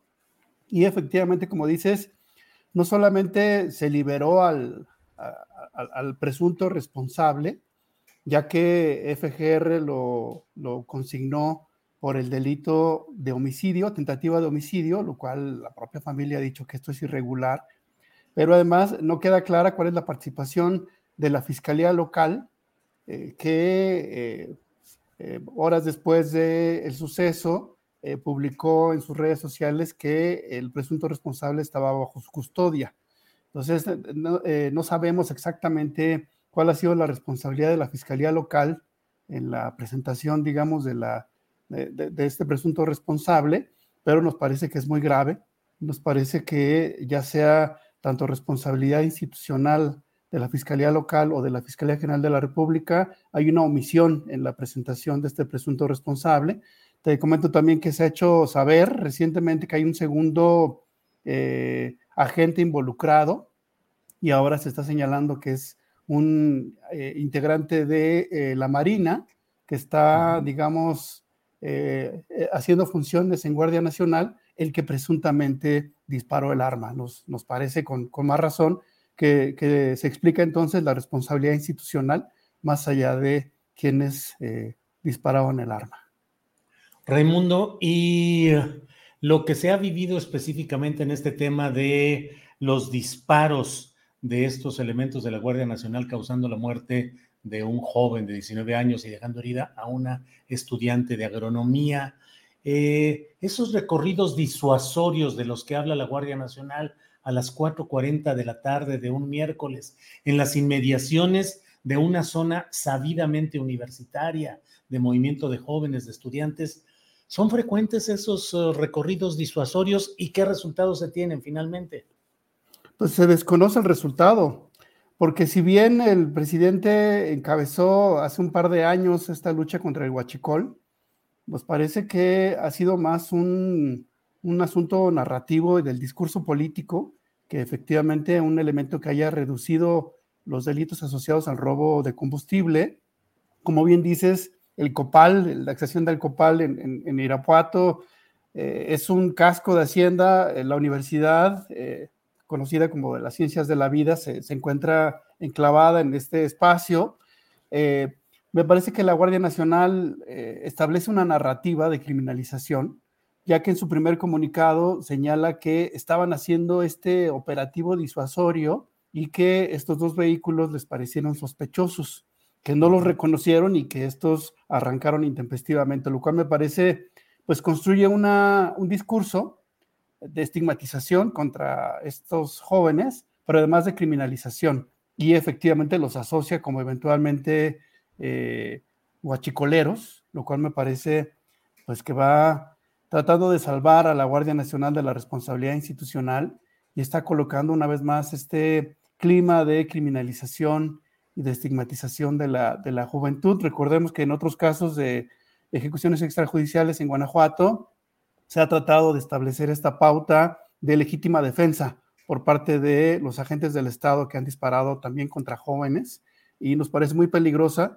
además de que, pues, insisto, eh, diluye la responsabilidad institucional del superior jerárquico eh, e impide que se analice con profundidad si efectivamente ellos estaban eh, realizando esta función y si encontraron algún elemento que pudiera ser sospechoso en, el, caso y eventualmente por qué no lo colocaron, digamos, bajo la custodia de, la de las autoridades responsables y, no, digamos, dispararon abatiendo directamente a Ángel Yael eh, con lo cual perdió la vida. Nos parece muy preocupante. Exigimos una explicación de Guardia Nacional de las fiscalías respecto a su participación en el tramo de consignación de, la persona presuntamente responsable y una explicación también pues, de la Secretaría de Gobernación que pues ha dicho que pondrá también todos sus recursos para la investigación, pero desconocemos si algo está pasando al interior del gobierno federal, que por un lado Guardia Nacional se compromete a la investigación y por otro la Unidad de Derechos Humanos también está, digamos, eh, llamando a, la investigación, pero al mismo tiempo la FGR pues coloca pues un delito de tentativa de homicidio cuando claramente era pues una ejecución extrajudicial. Raimundo, ¿es usual o tiene alguna explicación jurídica, doctrinal, el hecho de que un presunto homicida presentado por su propio mando, en este caso la Guardia Nacional, este señor cuyo nombre sí se ha difundido antes, que es Iván N., em, se ha liberado en cuestión de, pues, de pocos días, o sea, los hechos sucedieron el miércoles en la tarde y el sábado él ya estaba liberado. ¿A qué se debe eso? Yo, creo que es eh, mala eh, técnica de las dos fiscalías. Me parece que ahí hay un, problema técnico. Eh, aprovecho justo para señalar el número de la, de la patrulla, que es la GN 334310 de Guardia Nacional. Eh, nos parece muy preocupante pues, que haya sido liberado eh, y que además en esta, insisto, narrativa criminalizante se desvirtúe la, la responsabilidad de, de, Guardia Nacional. lamentamos que esto esté sucediendo. La familia se enteró eh, digamos, por los medios de comunicación de que había sido, había sido liberado este presunto responsable. Entendemos pues que todavía el proceso no termina y que pues será eh, puesto a consignación eh, esta segunda persona que supuestamente fue el, el, autor material que efectivamente sí, sí disparó, pero lamentamos mucho que en un contexto de impunidad, de inseguridad, de violencia extrema, en Guanajuato. Ahora nos encontramos también frente a una mala práctica de las fiscalías que pues se presentan a los presuntos responsables con delitos que no corresponden efectivamente con eh, la línea del tiempo y con eh, lo, lo, que la misma Guardia Nacional presentó en su primer comunicado. Pues Raimundo, te agradezco mucho esta oportunidad de tener el contexto, la opinión eh, respecto a lo que está sucediendo allá y bueno, pues seguiremos en contacto por desgracia, en este y otros temas que se acumulan en tu entidad, Raimundo Sandoval. Así es que muchas gracias. Gracias a ti, Julio. Un saludo a tu auditorio. Gracias, que estés bien. Hasta luego. Bien, pues ha sido en esta ocasión y en este momento eh, Raimundo Sandoval, integrante de la plataforma por la paz y la justicia en Guanajuato. Déjeme ver si ya estamos totalmente listos para nuestra siguiente entrevista, porque vamos a hablar ya en unos segundos con el rector general de la Universidad de Guanajuato, Luis Felipe Guerrero. Eh, vamos a hablar acerca de la convocatoria profesoras y profesores de Derecho Penal de la universidad para impugnar la resolución del juez de control que determinó liberar al primer elemento de la Guardia Nacional. Esos y otros detalles son los que hablamos con el doctor Luis Felipe Guerrero, a quien saludo. Eh, señor rector, buenas tardes. ¿Qué tal? Muy buenas tardes, Julio. Muchísimas gracias. Estoy a sus órdenes. Muchas gracias. Gracias. Doctor, eh, pues hemos visto todos los uh, detalles respecto a lo sucedido el miércoles pasado y que costó la vida a un estudiante de la, del área de agronomía de la universidad que usted uh, rige. Eh, ¿Cómo van las cosas hasta este momento? ¿Qué ha cambiado y sobre todo qué hacer respecto a la liberación del primer elemento que fue consignado y que fue liberado el pasado sábado, señor rector. Sí, Julio, cuando, desde el momento en que sucedieron los hechos, por la información preliminar que nosotros teníamos, que era derivada de estudiantes que estuvieron en el acto, más eh, la testimonial de, o, o, la expresión de compañeros que estaban en la sede, donde unos metros momento sucedió el acontecimiento, por esa información preliminar, cuando sucedió el acontecimiento, nuestra postura eh, fue que se trataba de un ataque a un grupo de estudiantes. Esa fue nuestra postura, la cual reiteramos ahora, nuestra hipótesis. ¿Por qué? Eh, la primera versión eh, de la Guardia Nacional fue que se trataba de un acto unilateral de uno de los elementos. Eh, y que derivado de ese acto que consiste en disparar un arma de fuego, privó de la vida a nuestro estudiante y lesionó a nuestra estudiante. Nosotros desde un inicio exigíamos que se analizara el caso de manera global, todo el hecho en su conjunto y que se analizara la participación de las personas involucradas ahí y en torno a las afectaciones de bienes jurídicos de varios compañeros estudiantes. Cuando eh, el sábado pasado la Fiscalía General de la República realiza la imputación, la imputación la formula por el delito de tentativa. Eh, por un lado, tentativa de homicidio, tentativa de lesiones, y el juez, el juez de control, resuelve un auto de no vinculación al proceso, es decir, la conclusión o la postura fue, aunque disparó, ese disparo no representa una, los delitos en grado de penetrativa. Hasta ahí, ¿qué se tenía? Que había una persona que había disparado. Había una persona que había fallecido el compañero estudiante. Había una compañera estudiante lesionada, pero que no correspondía, aún y cuando hubiera disparado el sujeto activo, no correspondía con, eh, eh, los periciales, no correspondía con la, eh, la, el arma de fuego del proyectil que se encuentra en la compañera y el compañero. Por eso se dicta eh, o se emite una resolución de no vinculación al proceso.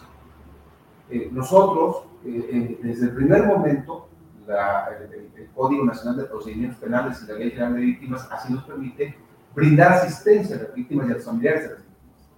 Nosotros en ese momento todavía no teníamos acceso a la carpeta de investigación, sino compañeras y compañeros de la Oficina del Abogado General estaban presentes. Con la información que nos daban, de lo que se desahogó en esa audiencia, nosotros eh, establecemos como postura que si hay elementos suficientes para dictar acto de vinculación al proceso, por tentativa, por delito de tentativa, de homicidio y en grado tentativa, eh, de acuerdo a la imputación que realizó la Fiscalía General de la República. Bien. Ahora, esto derivó que nuestra postura fuera, pues entonces si hay una sola persona detenida y esta sola persona detenida se acredita que disparó, pero que aunque no, aunque no se acredite la tentativa, resulta que nos lleva a concluir que entonces no hubo solamente una persona que disparó y que no coincide entonces con la versión original de que había sido una sola persona que era la que estaba detenida. Bien, al día siguiente, es decir, ayer, hay otra persona detenida y sobre de esta persona detenida, el, eh, la Fiscalía General de la República emite su imputación, pero ya la imputación corresponde a un contexto global mucho más grave, que era lo que nosotros planteamos desde el inicio. ¿A qué me refiero? Homicidio calificado. Homicidio calificado. Y tentativa de homicidio con respecto de tres personas, de tres estudiantes. Estamos hablando entonces de cuatro víctimas, no solamente de dos y no solamente un autor. Estamos hablando de dos posibles sujetos activos, dos autores y cuatro víctimas, bajo las cuales una perdió la vida y tres, tres víctimas por el delito de tentativa de homicidio, que incluye incluso a la compañera que, lesionó, resultó lesionada, donde el acto se aprecia que es de mayor gravedad a las lesiones, sino que es tentativa de homicidio. Ese es el estado que guarda el caso. Ahora, ayer eh, se desahogó la audiencia y se suspendió, lo cual es, eh, es apegado a derecho, porque es, por, es, es, es facultad eh, del presunto responsable solicitar una ampliación del término, por lo cual sí. el viernes se reanuda la audiencia y se determinará. Vamos a estar a la espera a ver qué determina el juez de control con respecto de la segunda persona que se encuentra detenida. Eh, doctor Guerrero, usted es doctor en Derecho. Es anómala la manera como en pocos días un presunto responsable de un homicidio, como fue este primer elemento de la Guardia, que fue identificado con nombre como Iván N., es anómalo profundamente o es normal el hecho de que en tan pocos días se decretara esa no vinculación a proceso y su liberación. Habría que ver con detalle la carpeta, de, la, la carpeta de investigación, pero lo que sí nos queda claro, de acuerdo a la información que nosotros tenemos de las personas que estuvieron en la audiencia, es que por la naturaleza del arma, por el conocimiento global del acto que se tenía, eh, hay elementos suficientes para, para presumir que se dio el delito de homicidio en grado de tentativa.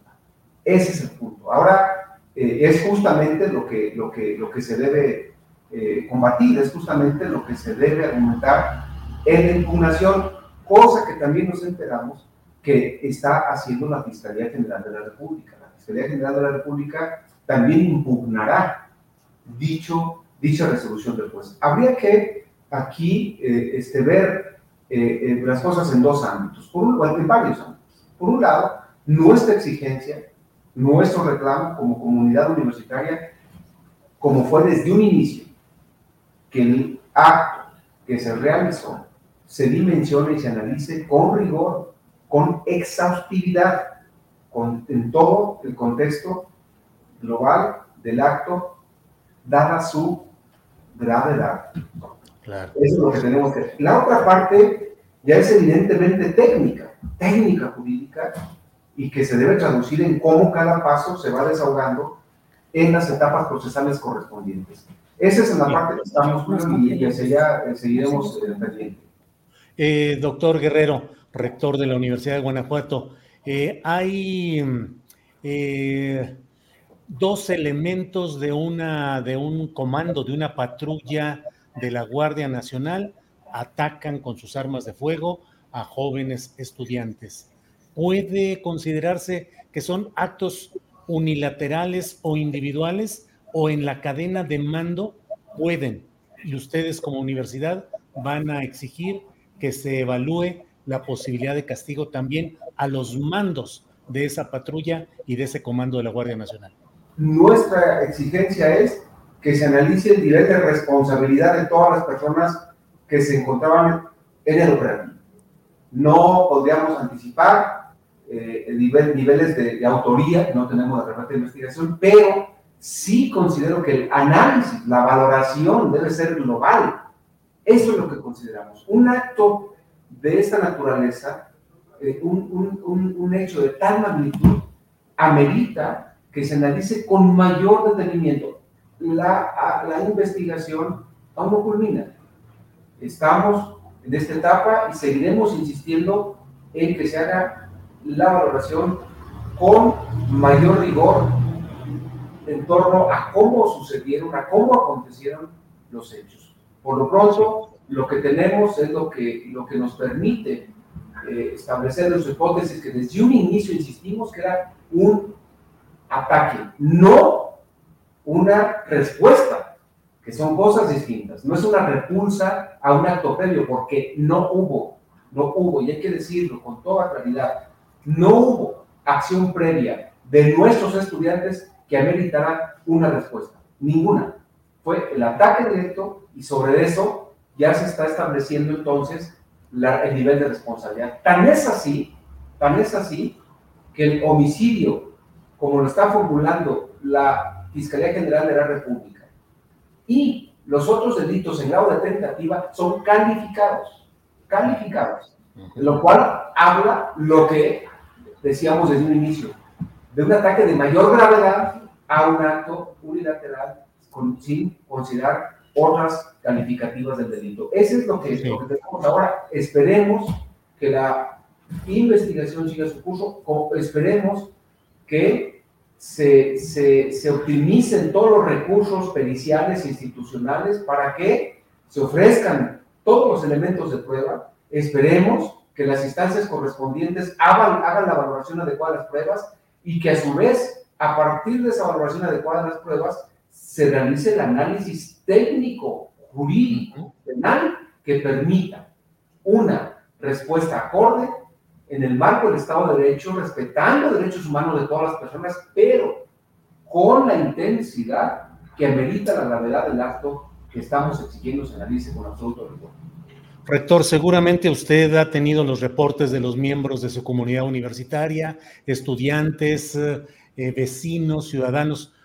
¿Tiene reporte de si hubo un contacto previo de la patrulla militar que hubiese marcado el alto, que hubiese pedido por megáfono o de una manera de contacto visual que entregaran identificaciones o algo por el estilo. Es decir, ya me ha dicho usted que no hay reporte de algo previo, pero no hay ningún señalamiento de que hubiese habido alguna advertencia, alguna prevención por parte de la patrulla de la Guardia Nacional. De los elementos de información que nosotros tenemos, no habría que checar bien con cuidado la carpeta de investigación, pero de lo que nosotros tenemos, no.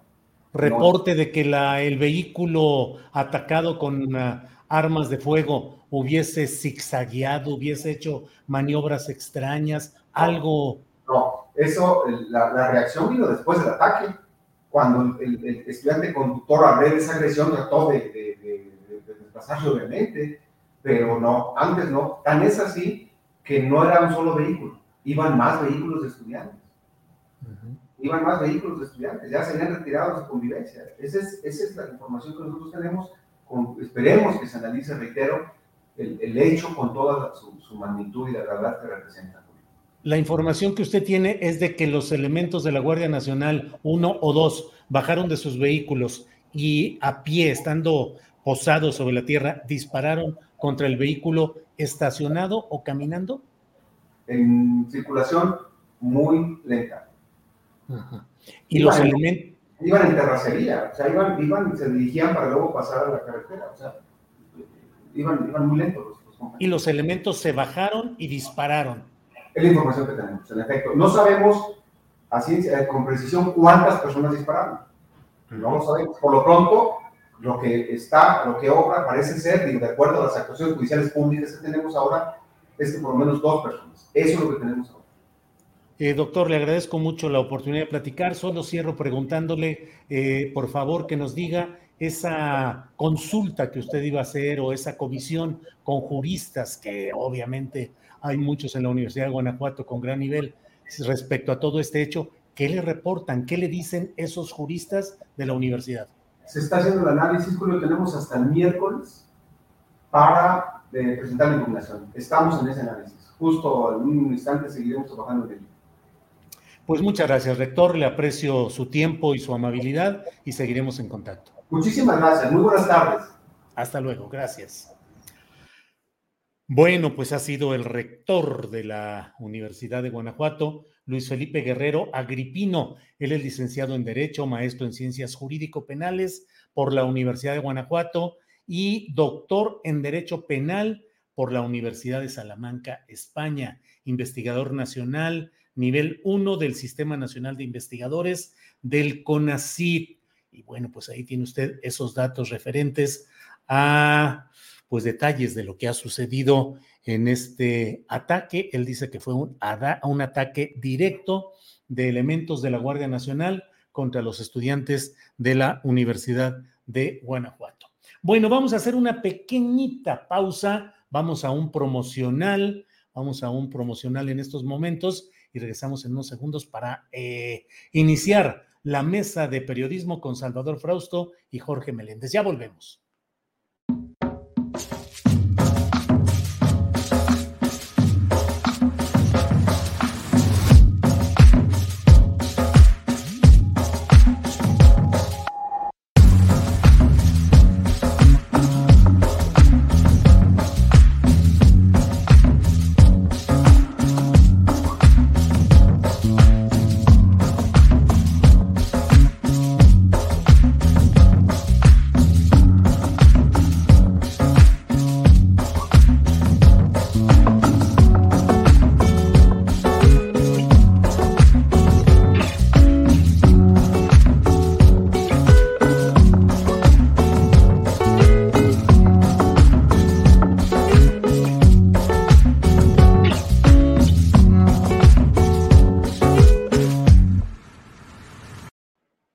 Ya estamos de regreso. Gracias eh, por contar con su compañía. Son las 2 de la tarde con 30 minutos y es la hora exacta en la cual podemos dar inicio a nuestra mesa de dos, mesa de dos periodistas. Comenzamos con Jorge Meléndez Preciado, nuestro compañero, que ya está por ahí listo. Salvador Frausto anda haciendo todavía arreglos ahí técnicos de cámara y de sonido. Ya está por aquí. Eh, Buenas tardes. Julio. Buenas tardes, Jorge, ¿cómo estás? Buenas tardes a tu audiencia, a Salvador, que ya está con nosotros, a tu equipo y a todos. Gracias. Salvador Frausto, ¿ya estás puesto o todavía no con las cuestiones técnicas? Listo, Julio, me estaba haciendo bolas con los audífonos, pero ya estoy aquí. un saludo, Jorge. Qué, qué un saludo, un saludo, estar aquí Salvador. En esta charla. Gracias, qué bueno, porque luego las cosas técnicas nos traen fritos con los audífonos y los, las conexiones y demás cosas. Jorge Meléndez, pero mira, Jorge Meléndez con sus audífonos así profesionales, completitos y sin problema. No, es que soy más, más torpe para todo y por eso necesito un volumen mayor. Órale. Jorge, el presidente de la República ayer en Dos Bocas, eh, en Tabasco, entre otras cosas, dijo, hizo una alegoría beisbolera eh, y política, pero finalmente dijo algo que genera mucho ruido en sus opositores, porque dijo, vamos a seguir ganando por paliza. Jorge, va ganando por paliza la 4T, Morena y sus aliados. ¿Seguirá ganando por paliza? Son preguntas. Yo creo que no. Que ganen, yo creo que sí. No veo, incluso leyendo a toda una serie de personajes, el famosísimo Carlos Loret de Mola, insisten ellos, no hay candidato, no hay organización, el trío maléfico a veces se reúne, a veces se distancia en muchas cosas. El movimiento ciudadano no acaba de enrolarse en este asunto de Va por México. Y luego sale un video ahí del joven Luis Donaldo Colosio, bastante preocupante. Preocupante para mí porque yo lo respeto, es un joven, es una promesa política y que hable desde Nueva York para una reunión de cabildo y se le oiga trastabillar, pues está mal. Yo no podría acusarlo absolutamente de nada, sino simplemente digo, está mal. Y yo creo que eso es una muestra que Morena puede llevarla tranquila, pero que el propio López Obrador, después de pues llevar por una ruta casi única a la señora Claudia Sheinbaum, ya le haya dado eh, la posibilidad a Marcelo Ebrard de ir a los diferentes estados a apoyar a los candidatos de Morena para las gubernaturas, que haya hecho aquel encuentro en Palacio Nacional con los diputados. Es así de una coalición muy cohesionada, la de Morena, el Partido del Trabajo y el Partido Verde, que como tú has dicho son las cuatro mentiras, pero ahí siguen las mentiras en México, las mentiras. No se acaban a pesar de que sepamos que son mentiras. Y una de ellas, por ejemplo, es la publicidad que vemos todos los días en las pantallas, que son mentiras al por mayor y la gente lo cree, compra productos y demás. Y las mentiras es el juego de los empresarios que leyendo, por ejemplo, un artículo de una joven muy talentosa, Viri Ríos, pues vemos que los precios se abultan enormemente, ella dice hasta 93% en los productos fundamentales para la población y se venden estos por la publicidad. Bueno, ahí están, siguen las mentiras y yo creo que ya nadie podría ganar en 2024 por paliza. Puede ganar quizá holgadamente si hay una buena campaña. Puede ganar hasta con cierta tranquilidad, pero por paliza yo veo un optimismo desbordado del señor Andrés Manuel López Obrador. Yo creo que no está para eso el país, ni siquiera para decirlo. Yo creo que las palizas hay que metérselos a otros personajes que no se están eh, capturando. Hay una buena cantidad en los últimos días de este tipo de caciques narcotraficantes que parecen no de tan alto perfil como el Mencho o los hijos del Chapo, pero sí son importantes desactivar estas células. Ahí habría que meter la paliza, no en las elecciones, no en la vida democrática, no en el juego político. Ahí yo creo que habría que hacer otro tipo de eh, fundamentación, pues adjetival, no tan, no tan ruda como esta, yo diría, sino de otro tipo. Sí. Ahora, esto es parte de la campaña política del observador. Desde Sí. luego que sí, como es la reforma de revocación de mandato, la reforma eléctrica y todo eso, que tienen sus sentidos en el juego político, desde luego. Que para mí, y lo he escrito, es un juego de ajedrez del observador en donde a lo mejor pierde una o dos o tres piezas, pero va a ganar la contienda correcto. Sí. Pero eso de ganar por paliza, a mí Claro. no me suena bien, ni siquiera me suena bien, y creo que ya no son los tiempos Sí. de que se llegue a eso. Yo creo Sí. que López Obrador llegó justamente a la presidencia por un gran desencanto de mucha parte de la población, que ahora también tienen dudas y preguntas Claro. respecto a la Guardia Claro. Nacional, y acabas de entrevistar al rector de la Universidad Sí. de Guanajuato, sobre el tren Maya, Claro. sobre los Bocas, sobre el aeropuerto Sí. Felipe Ángeles y demás. Entonces yo Sí. creo que la paliza no se dará. Bien, gracias, Jorge. Salvador Frausto, ¿qué opinas de esta frase del presidente López Obrador? Ganar por paliza en 2024. ¿Qué opinas, Salvador? Pues siguiendo su, su metáfora beisbolera, dijo el presidente allá en, en Veracruz, en lo que también pareció un, un acto de campaña, mucha gente, el presidente eh, en esos momentos en los que se, se le ve cómodo, ¿no? Es decir, entre la gente, eh, eh, arropado, etcétera, estaba visiblemente contento, por no decir eufórico, hace su metáfora eh, de béisbol y dice, bueno, nosotros ya tenemos cinco pitchers abridores por lo menos, este, diez cerradores y otros eh, beisbolistas, digamos, en otras posiciones listas para la pelea.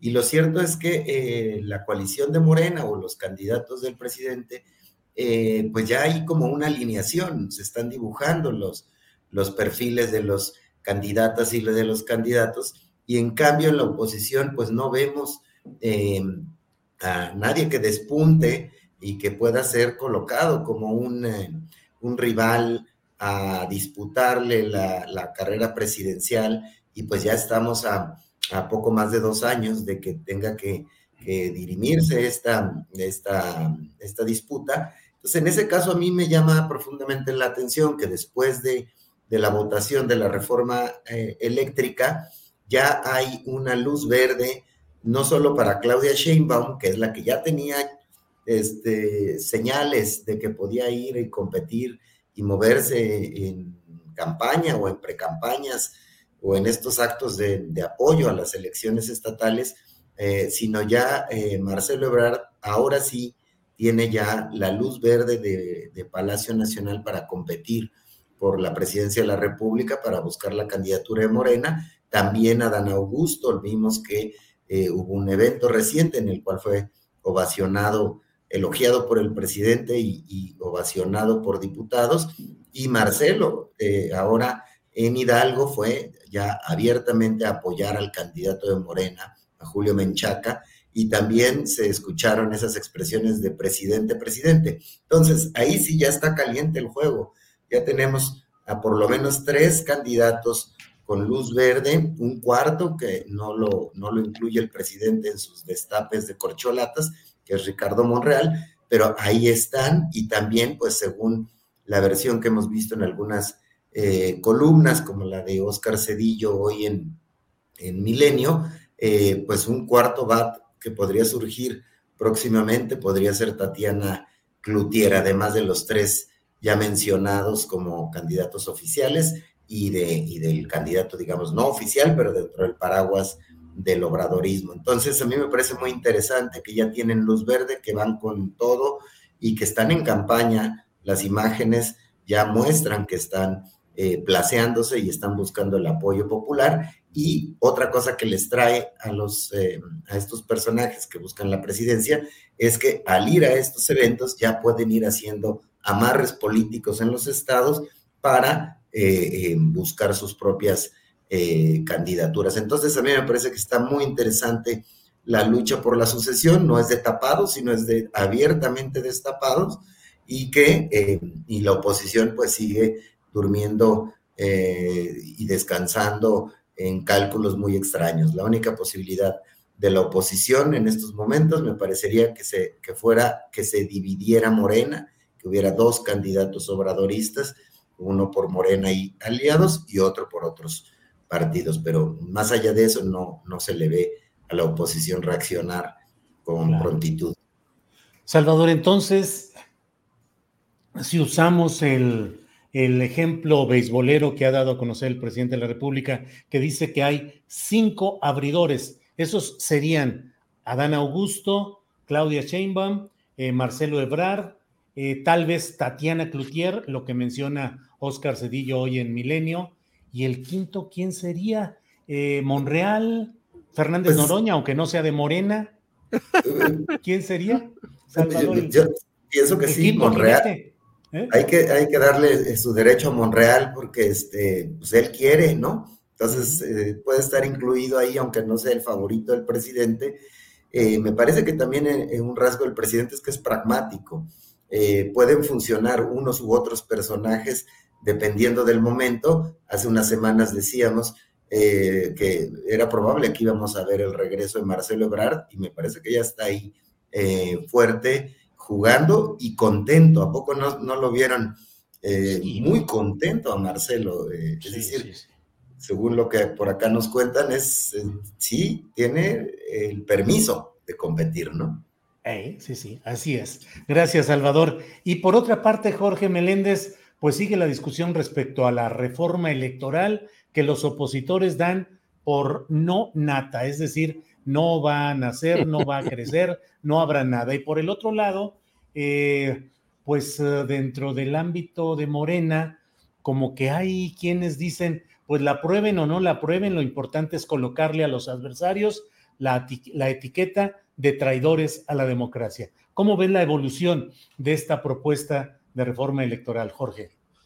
Yo creo que no se va a aprobar, en efecto, salvo que veamos un priazo.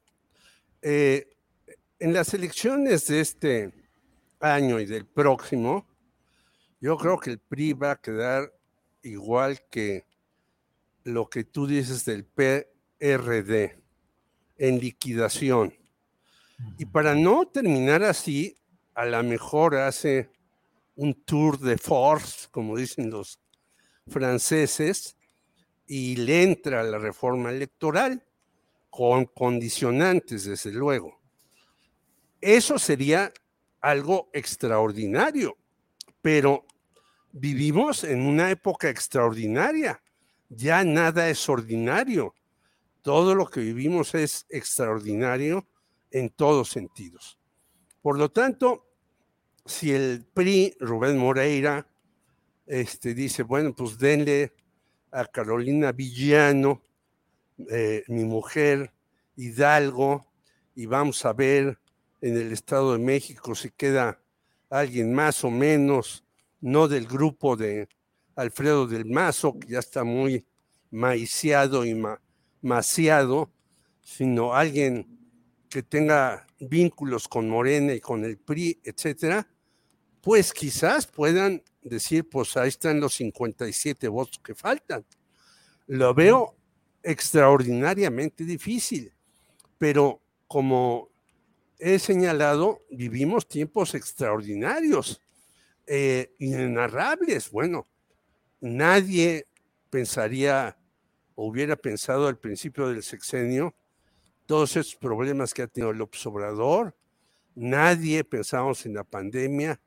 Nadie creíamos que lo de eh, Ucrania fuera tan lejos que ya fue hasta la señora Pelotzi a Kiev a tratar de animar al señor Zelensky que siga resistiendo cuando saben que esa guerra la tienen desde mi juicio, perdida Estados Unidos.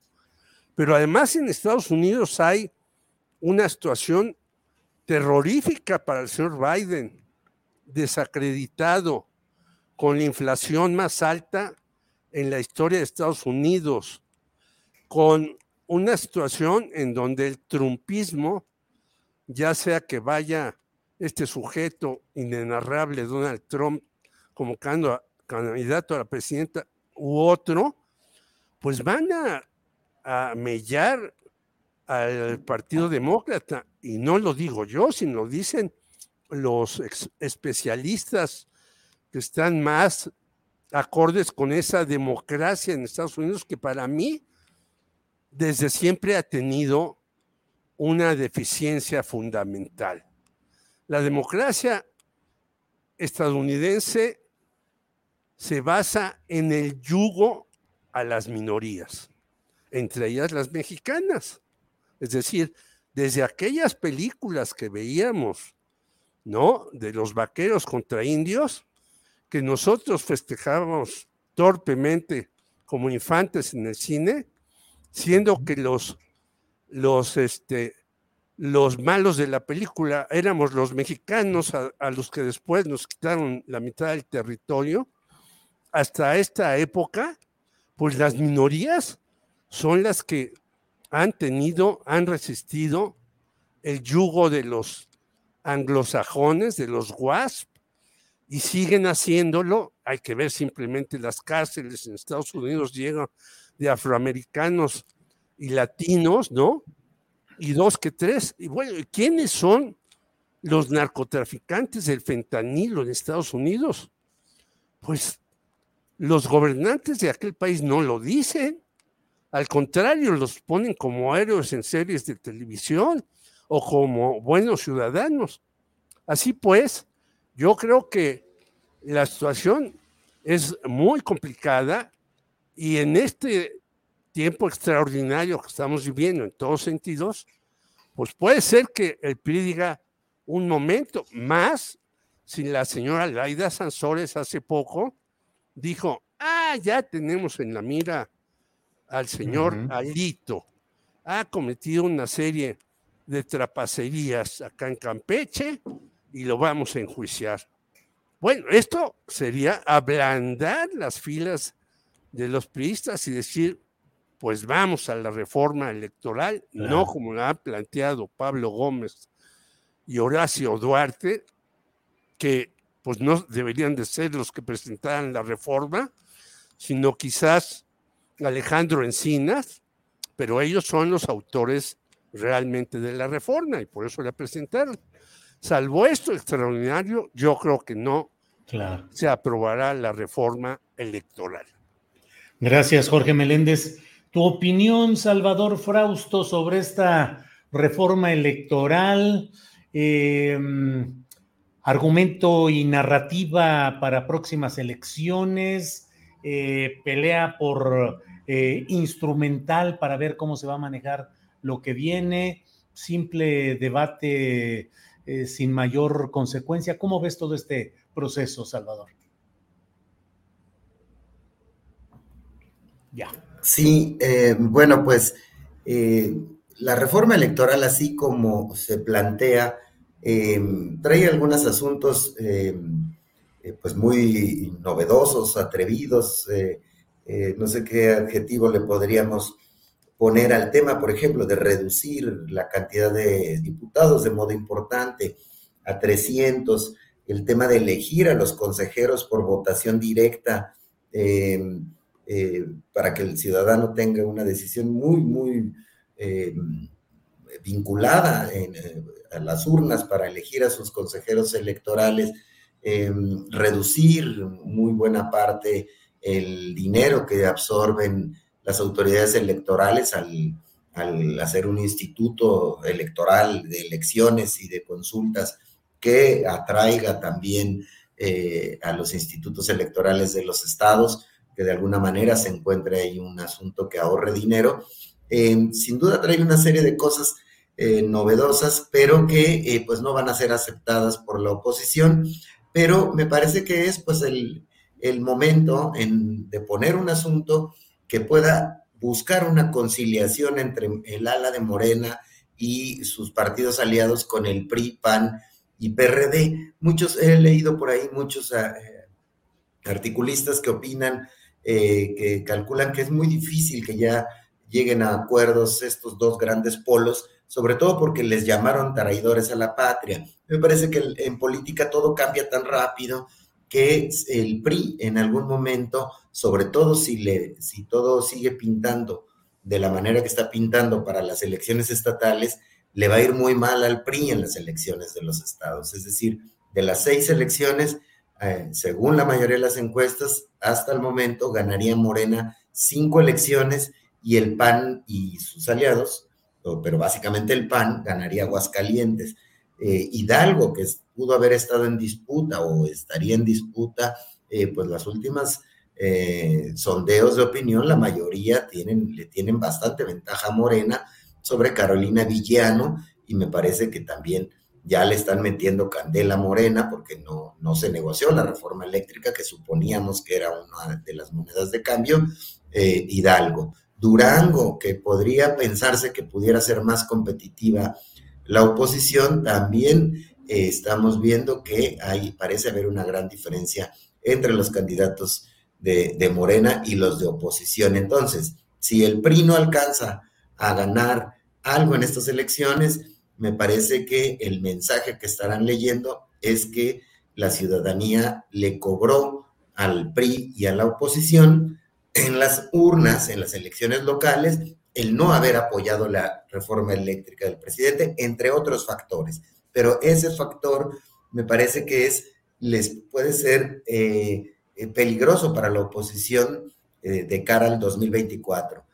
si la ciudadanía apoya la reforma electoral de López Obrador y ellos votan en contra, cuidado. Y si después viene lo de la Guardia Nacional, ahí tendrán que hacer sus cálculos. Entonces, eh, sí está ahí metida en medio de las negociaciones políticas esta reforma electoral que eh, así como está, pues se ve muy difícil que pase, pero puede causar ahí una serie de negociaciones políticas para que se genere algún tipo de, acuerdos o de cambalaches, ¿no? Entre los eh, políticos y entre los partidos, Julio.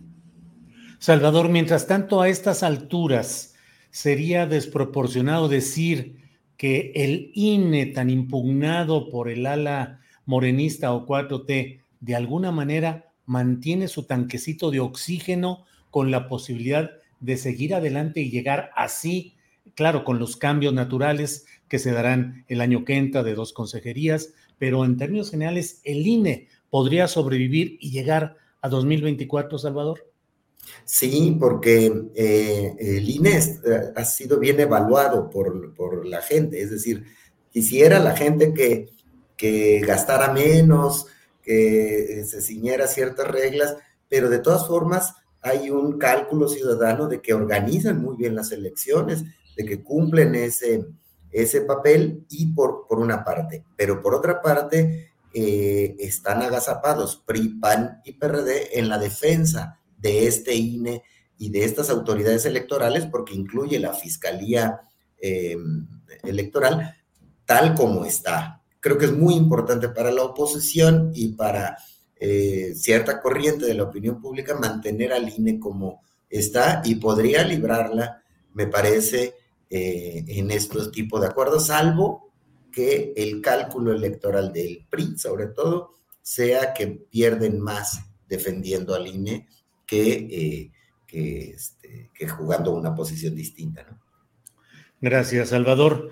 Eh, son las 2 de la tarde con 55 minutos, así es que estamos en, un, en una temporalidad ideal, Jorge Meléndez, para ir a los postres. Así es que el tema que desees agregar en este postrecito, adelante, por favor.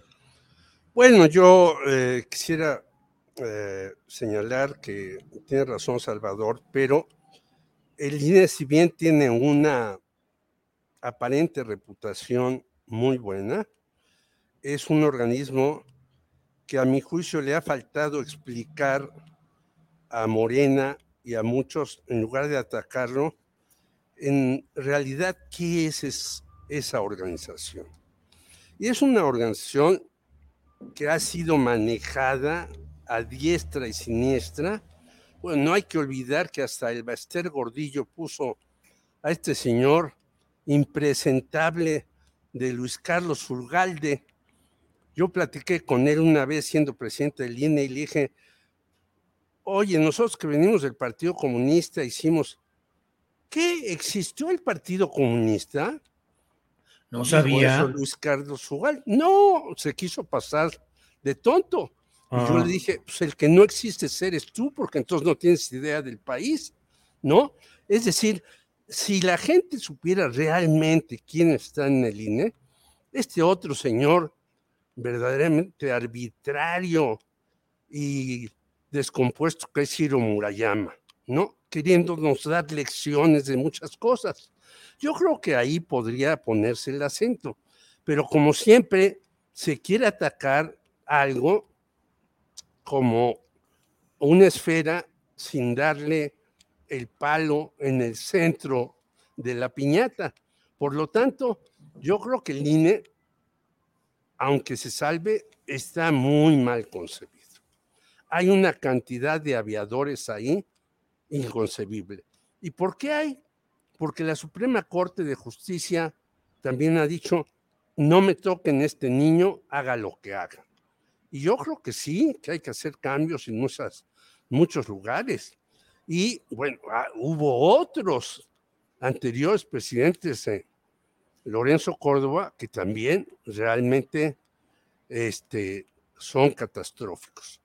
A lo mejor se salva, por lo que dice Salvador, yo coincido, tiene una cara muy bonita, hasta su presidente, pero sí habría que hacer cambios en ese tipo de organizaciones. Gracias, Jorge. Em, Salvador Frausto, a los postres, lo que nos digas ya en esta parte final de esta mesa de dos periodistas. Salvador, por favor. Gracias, Julio. Sí, bueno, pues también destacar el tema de las declaraciones de Marcelo Ebrard sobre Greg Abbott, el gobernador de Texas, que fueron fuertes, ya también en el contexto de un Marcelo buscando la candidatura de su partido, de Morena, eh, en que dice que Greg Abbott está, trató de extorsionar a los gobernadores eh, fronterizos, al de Nuevo León, Tamaulipas, Coahuila y Chihuahua, eh, curiosamente gobernadores de oposición, con el tema migratorio, de decirles, detengan la migración y no revisamos el transporte, no revisamos los camiones, no bajamos la dureza de la, de la seguridad fronteriza y que en cambio él eh, en sus negociaciones con Trump no eh, hizo esas, esas concesiones. Entonces vemos a un, a un canciller subiendo el tono de, del, eh, del, discurso político frente a un gobernador de, de, de allá en Estados Unidos y buscando, ganando reflectores y metiéndose fuerte en, discusiones binacionales como debe ser, pero eh, de un canciller, por supuesto. Entonces me llama la atención que, eh, que está jugando, jugando fuerte en ese terreno y jugando con el tema de las armerías, con esta demanda que tiene México contra las armerías de Estados Unidos por haber em, probablemente causado la muerte de muchas personas al venderlas sin eh, prácticamente ningún tipo de control serio en los Estados Unidos. Entonces, me parece que va a venir muy bueno eh, el tipo de protagonismo que van a adquirir eh, los miembros del, algunos miembros del gabinete de López Obrador, como lo está haciendo Marcelo, Adán Augusto y la jefa de gobierno, Claudia Sheinbaum, que también está generando discusiones y agendas importantes para estar en la gran discusión de los temas nacionales. Estamos viendo por primera vez en este sexenio que el presidente no es ya la estrella total de la discusión política, sino ya empezamos a ver a otras estrellas de la discusión política en nuestro país, Julio. Bueno, pues con este nuevo mapa estelar nos despedimos en esta ocasión. Jorge Meléndez, como siempre, muchas gracias y buenas tardes. Gracias a todos, un abrazo, Salvador, Julio, a tu equipo y a la audiencia. Gracias, Jorge. Salvador Frausto, gracias y buenas tardes. Buenas tardes, Julio, Jorge, a la, a la audiencia. Un abrazo. Gracias. Hasta luego. Bueno, pues ha sido esta mesa de dos periodistas, de Jorge Meléndez y Salvador Frausto. Les agradecemos que hayan eh, escuchado y atendido esta importante mesa en la cual dos periodistas con experiencia y con calidad analizan pues diversos aspectos de lo que va sucediendo en el curso del día y de las horas políticas recientes. Bien, estamos ya en la parte final de nuestro programa. Déjeme decirle que pues hay medios que están destacando algunas frases de lo dicho por los dirigentes de PRI, PAN y PRD en esta tarde, ya lo comenté al inicio del programa, el Universal en su portal destaca la idea de una declaración en la que dicen es un dardo envenenado en contra del INE. Eh, eso lo adjudican a Va por México en el rechazo a esta reforma electoral. Ha habido también ya eh, continúan las audiencias relacionadas con eh, la caída de un tramo de la línea 12 del metro. Entraron a un receso, pero habrá de continuarse este proceso en las salas de oralidad del Poder Judicial de la Ciudad de México, donde le he dicho que uno de los principales eh, acusados y cuya suerte judicial es relevante es la de Enrique Orcasitas, que fue el director del proyecto Metro encargado de esa construcción de la línea dorada o línea 12 del metro durante la administración de Marcelo Ebrard. Algunos internautas con justa razón me señalaron que dentro de los nombres que incluí de quienes tuvieron responsabilidad en todo este proceso, excluí de manera involuntaria el nombre de Miguel Ángel Mancera, pero desde luego que Miguel Ángel Mancera durante su administración tuvo bastante responsabilidad en lo que fue el mantenimiento y la continuidad de este servicio en el metro en general y en particular en la línea 12 del metro, construido durante la administración de Marcelo Ebrard como jefe de gobierno, eh, no suficientemente eh, atendido en materia de mantenimiento durante la administración de Mancera y luego con la propia Claudia Sheinbaum, que a pesar de que hubo constantes señalamientos con Mancera y con Claudia de mm, pues fallas que a simple vista se detectaban en la construcción del tramo que luego cayó, no hubo la atención debida en ese y en otros temas de mantenimiento de esta línea 12 del metro. Bueno, pues agradecemos mucho el que nos haya acompañado en este lunes 2 de mayo de 2022. Le invito a que esté hoy a las 9 de la noche voy a platicar con John Ackerman acerca de lo que demanda el grupo de morenistas que en una convención de meses atrás pidieron que hubiese un citatorio a un Congreso Nacional de Morena que no ha tenido respuesta. Hoy esperan a las 5 de la tarde entregar en propia mano, dicen, esta solicitud a Berta Luján, que preside el Consejo Nacional de Morena. ¿Cómo van las cosas ahí? Hay críticas muy fuertes a Mario Delgado y la conducción de, Morena. Lo platicaremos a las nueve de la noche hoy con eh, John Ackerman en una videocharla astillada. Por hoy, muchas gracias. Nos vemos más tarde. Gracias.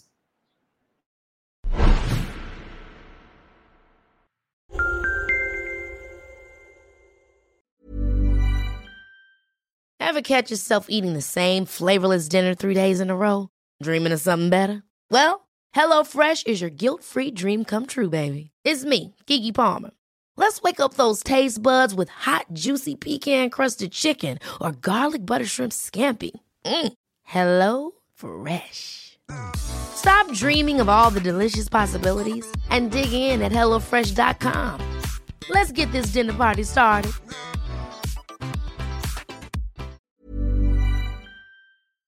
Para que te enteres del próximo noticiero, suscríbete y dale follow en Apple, Spotify, Amazon Music, Google o donde sea que escuches podcast. Te invitamos a visitar nuestra página julioastillero.com.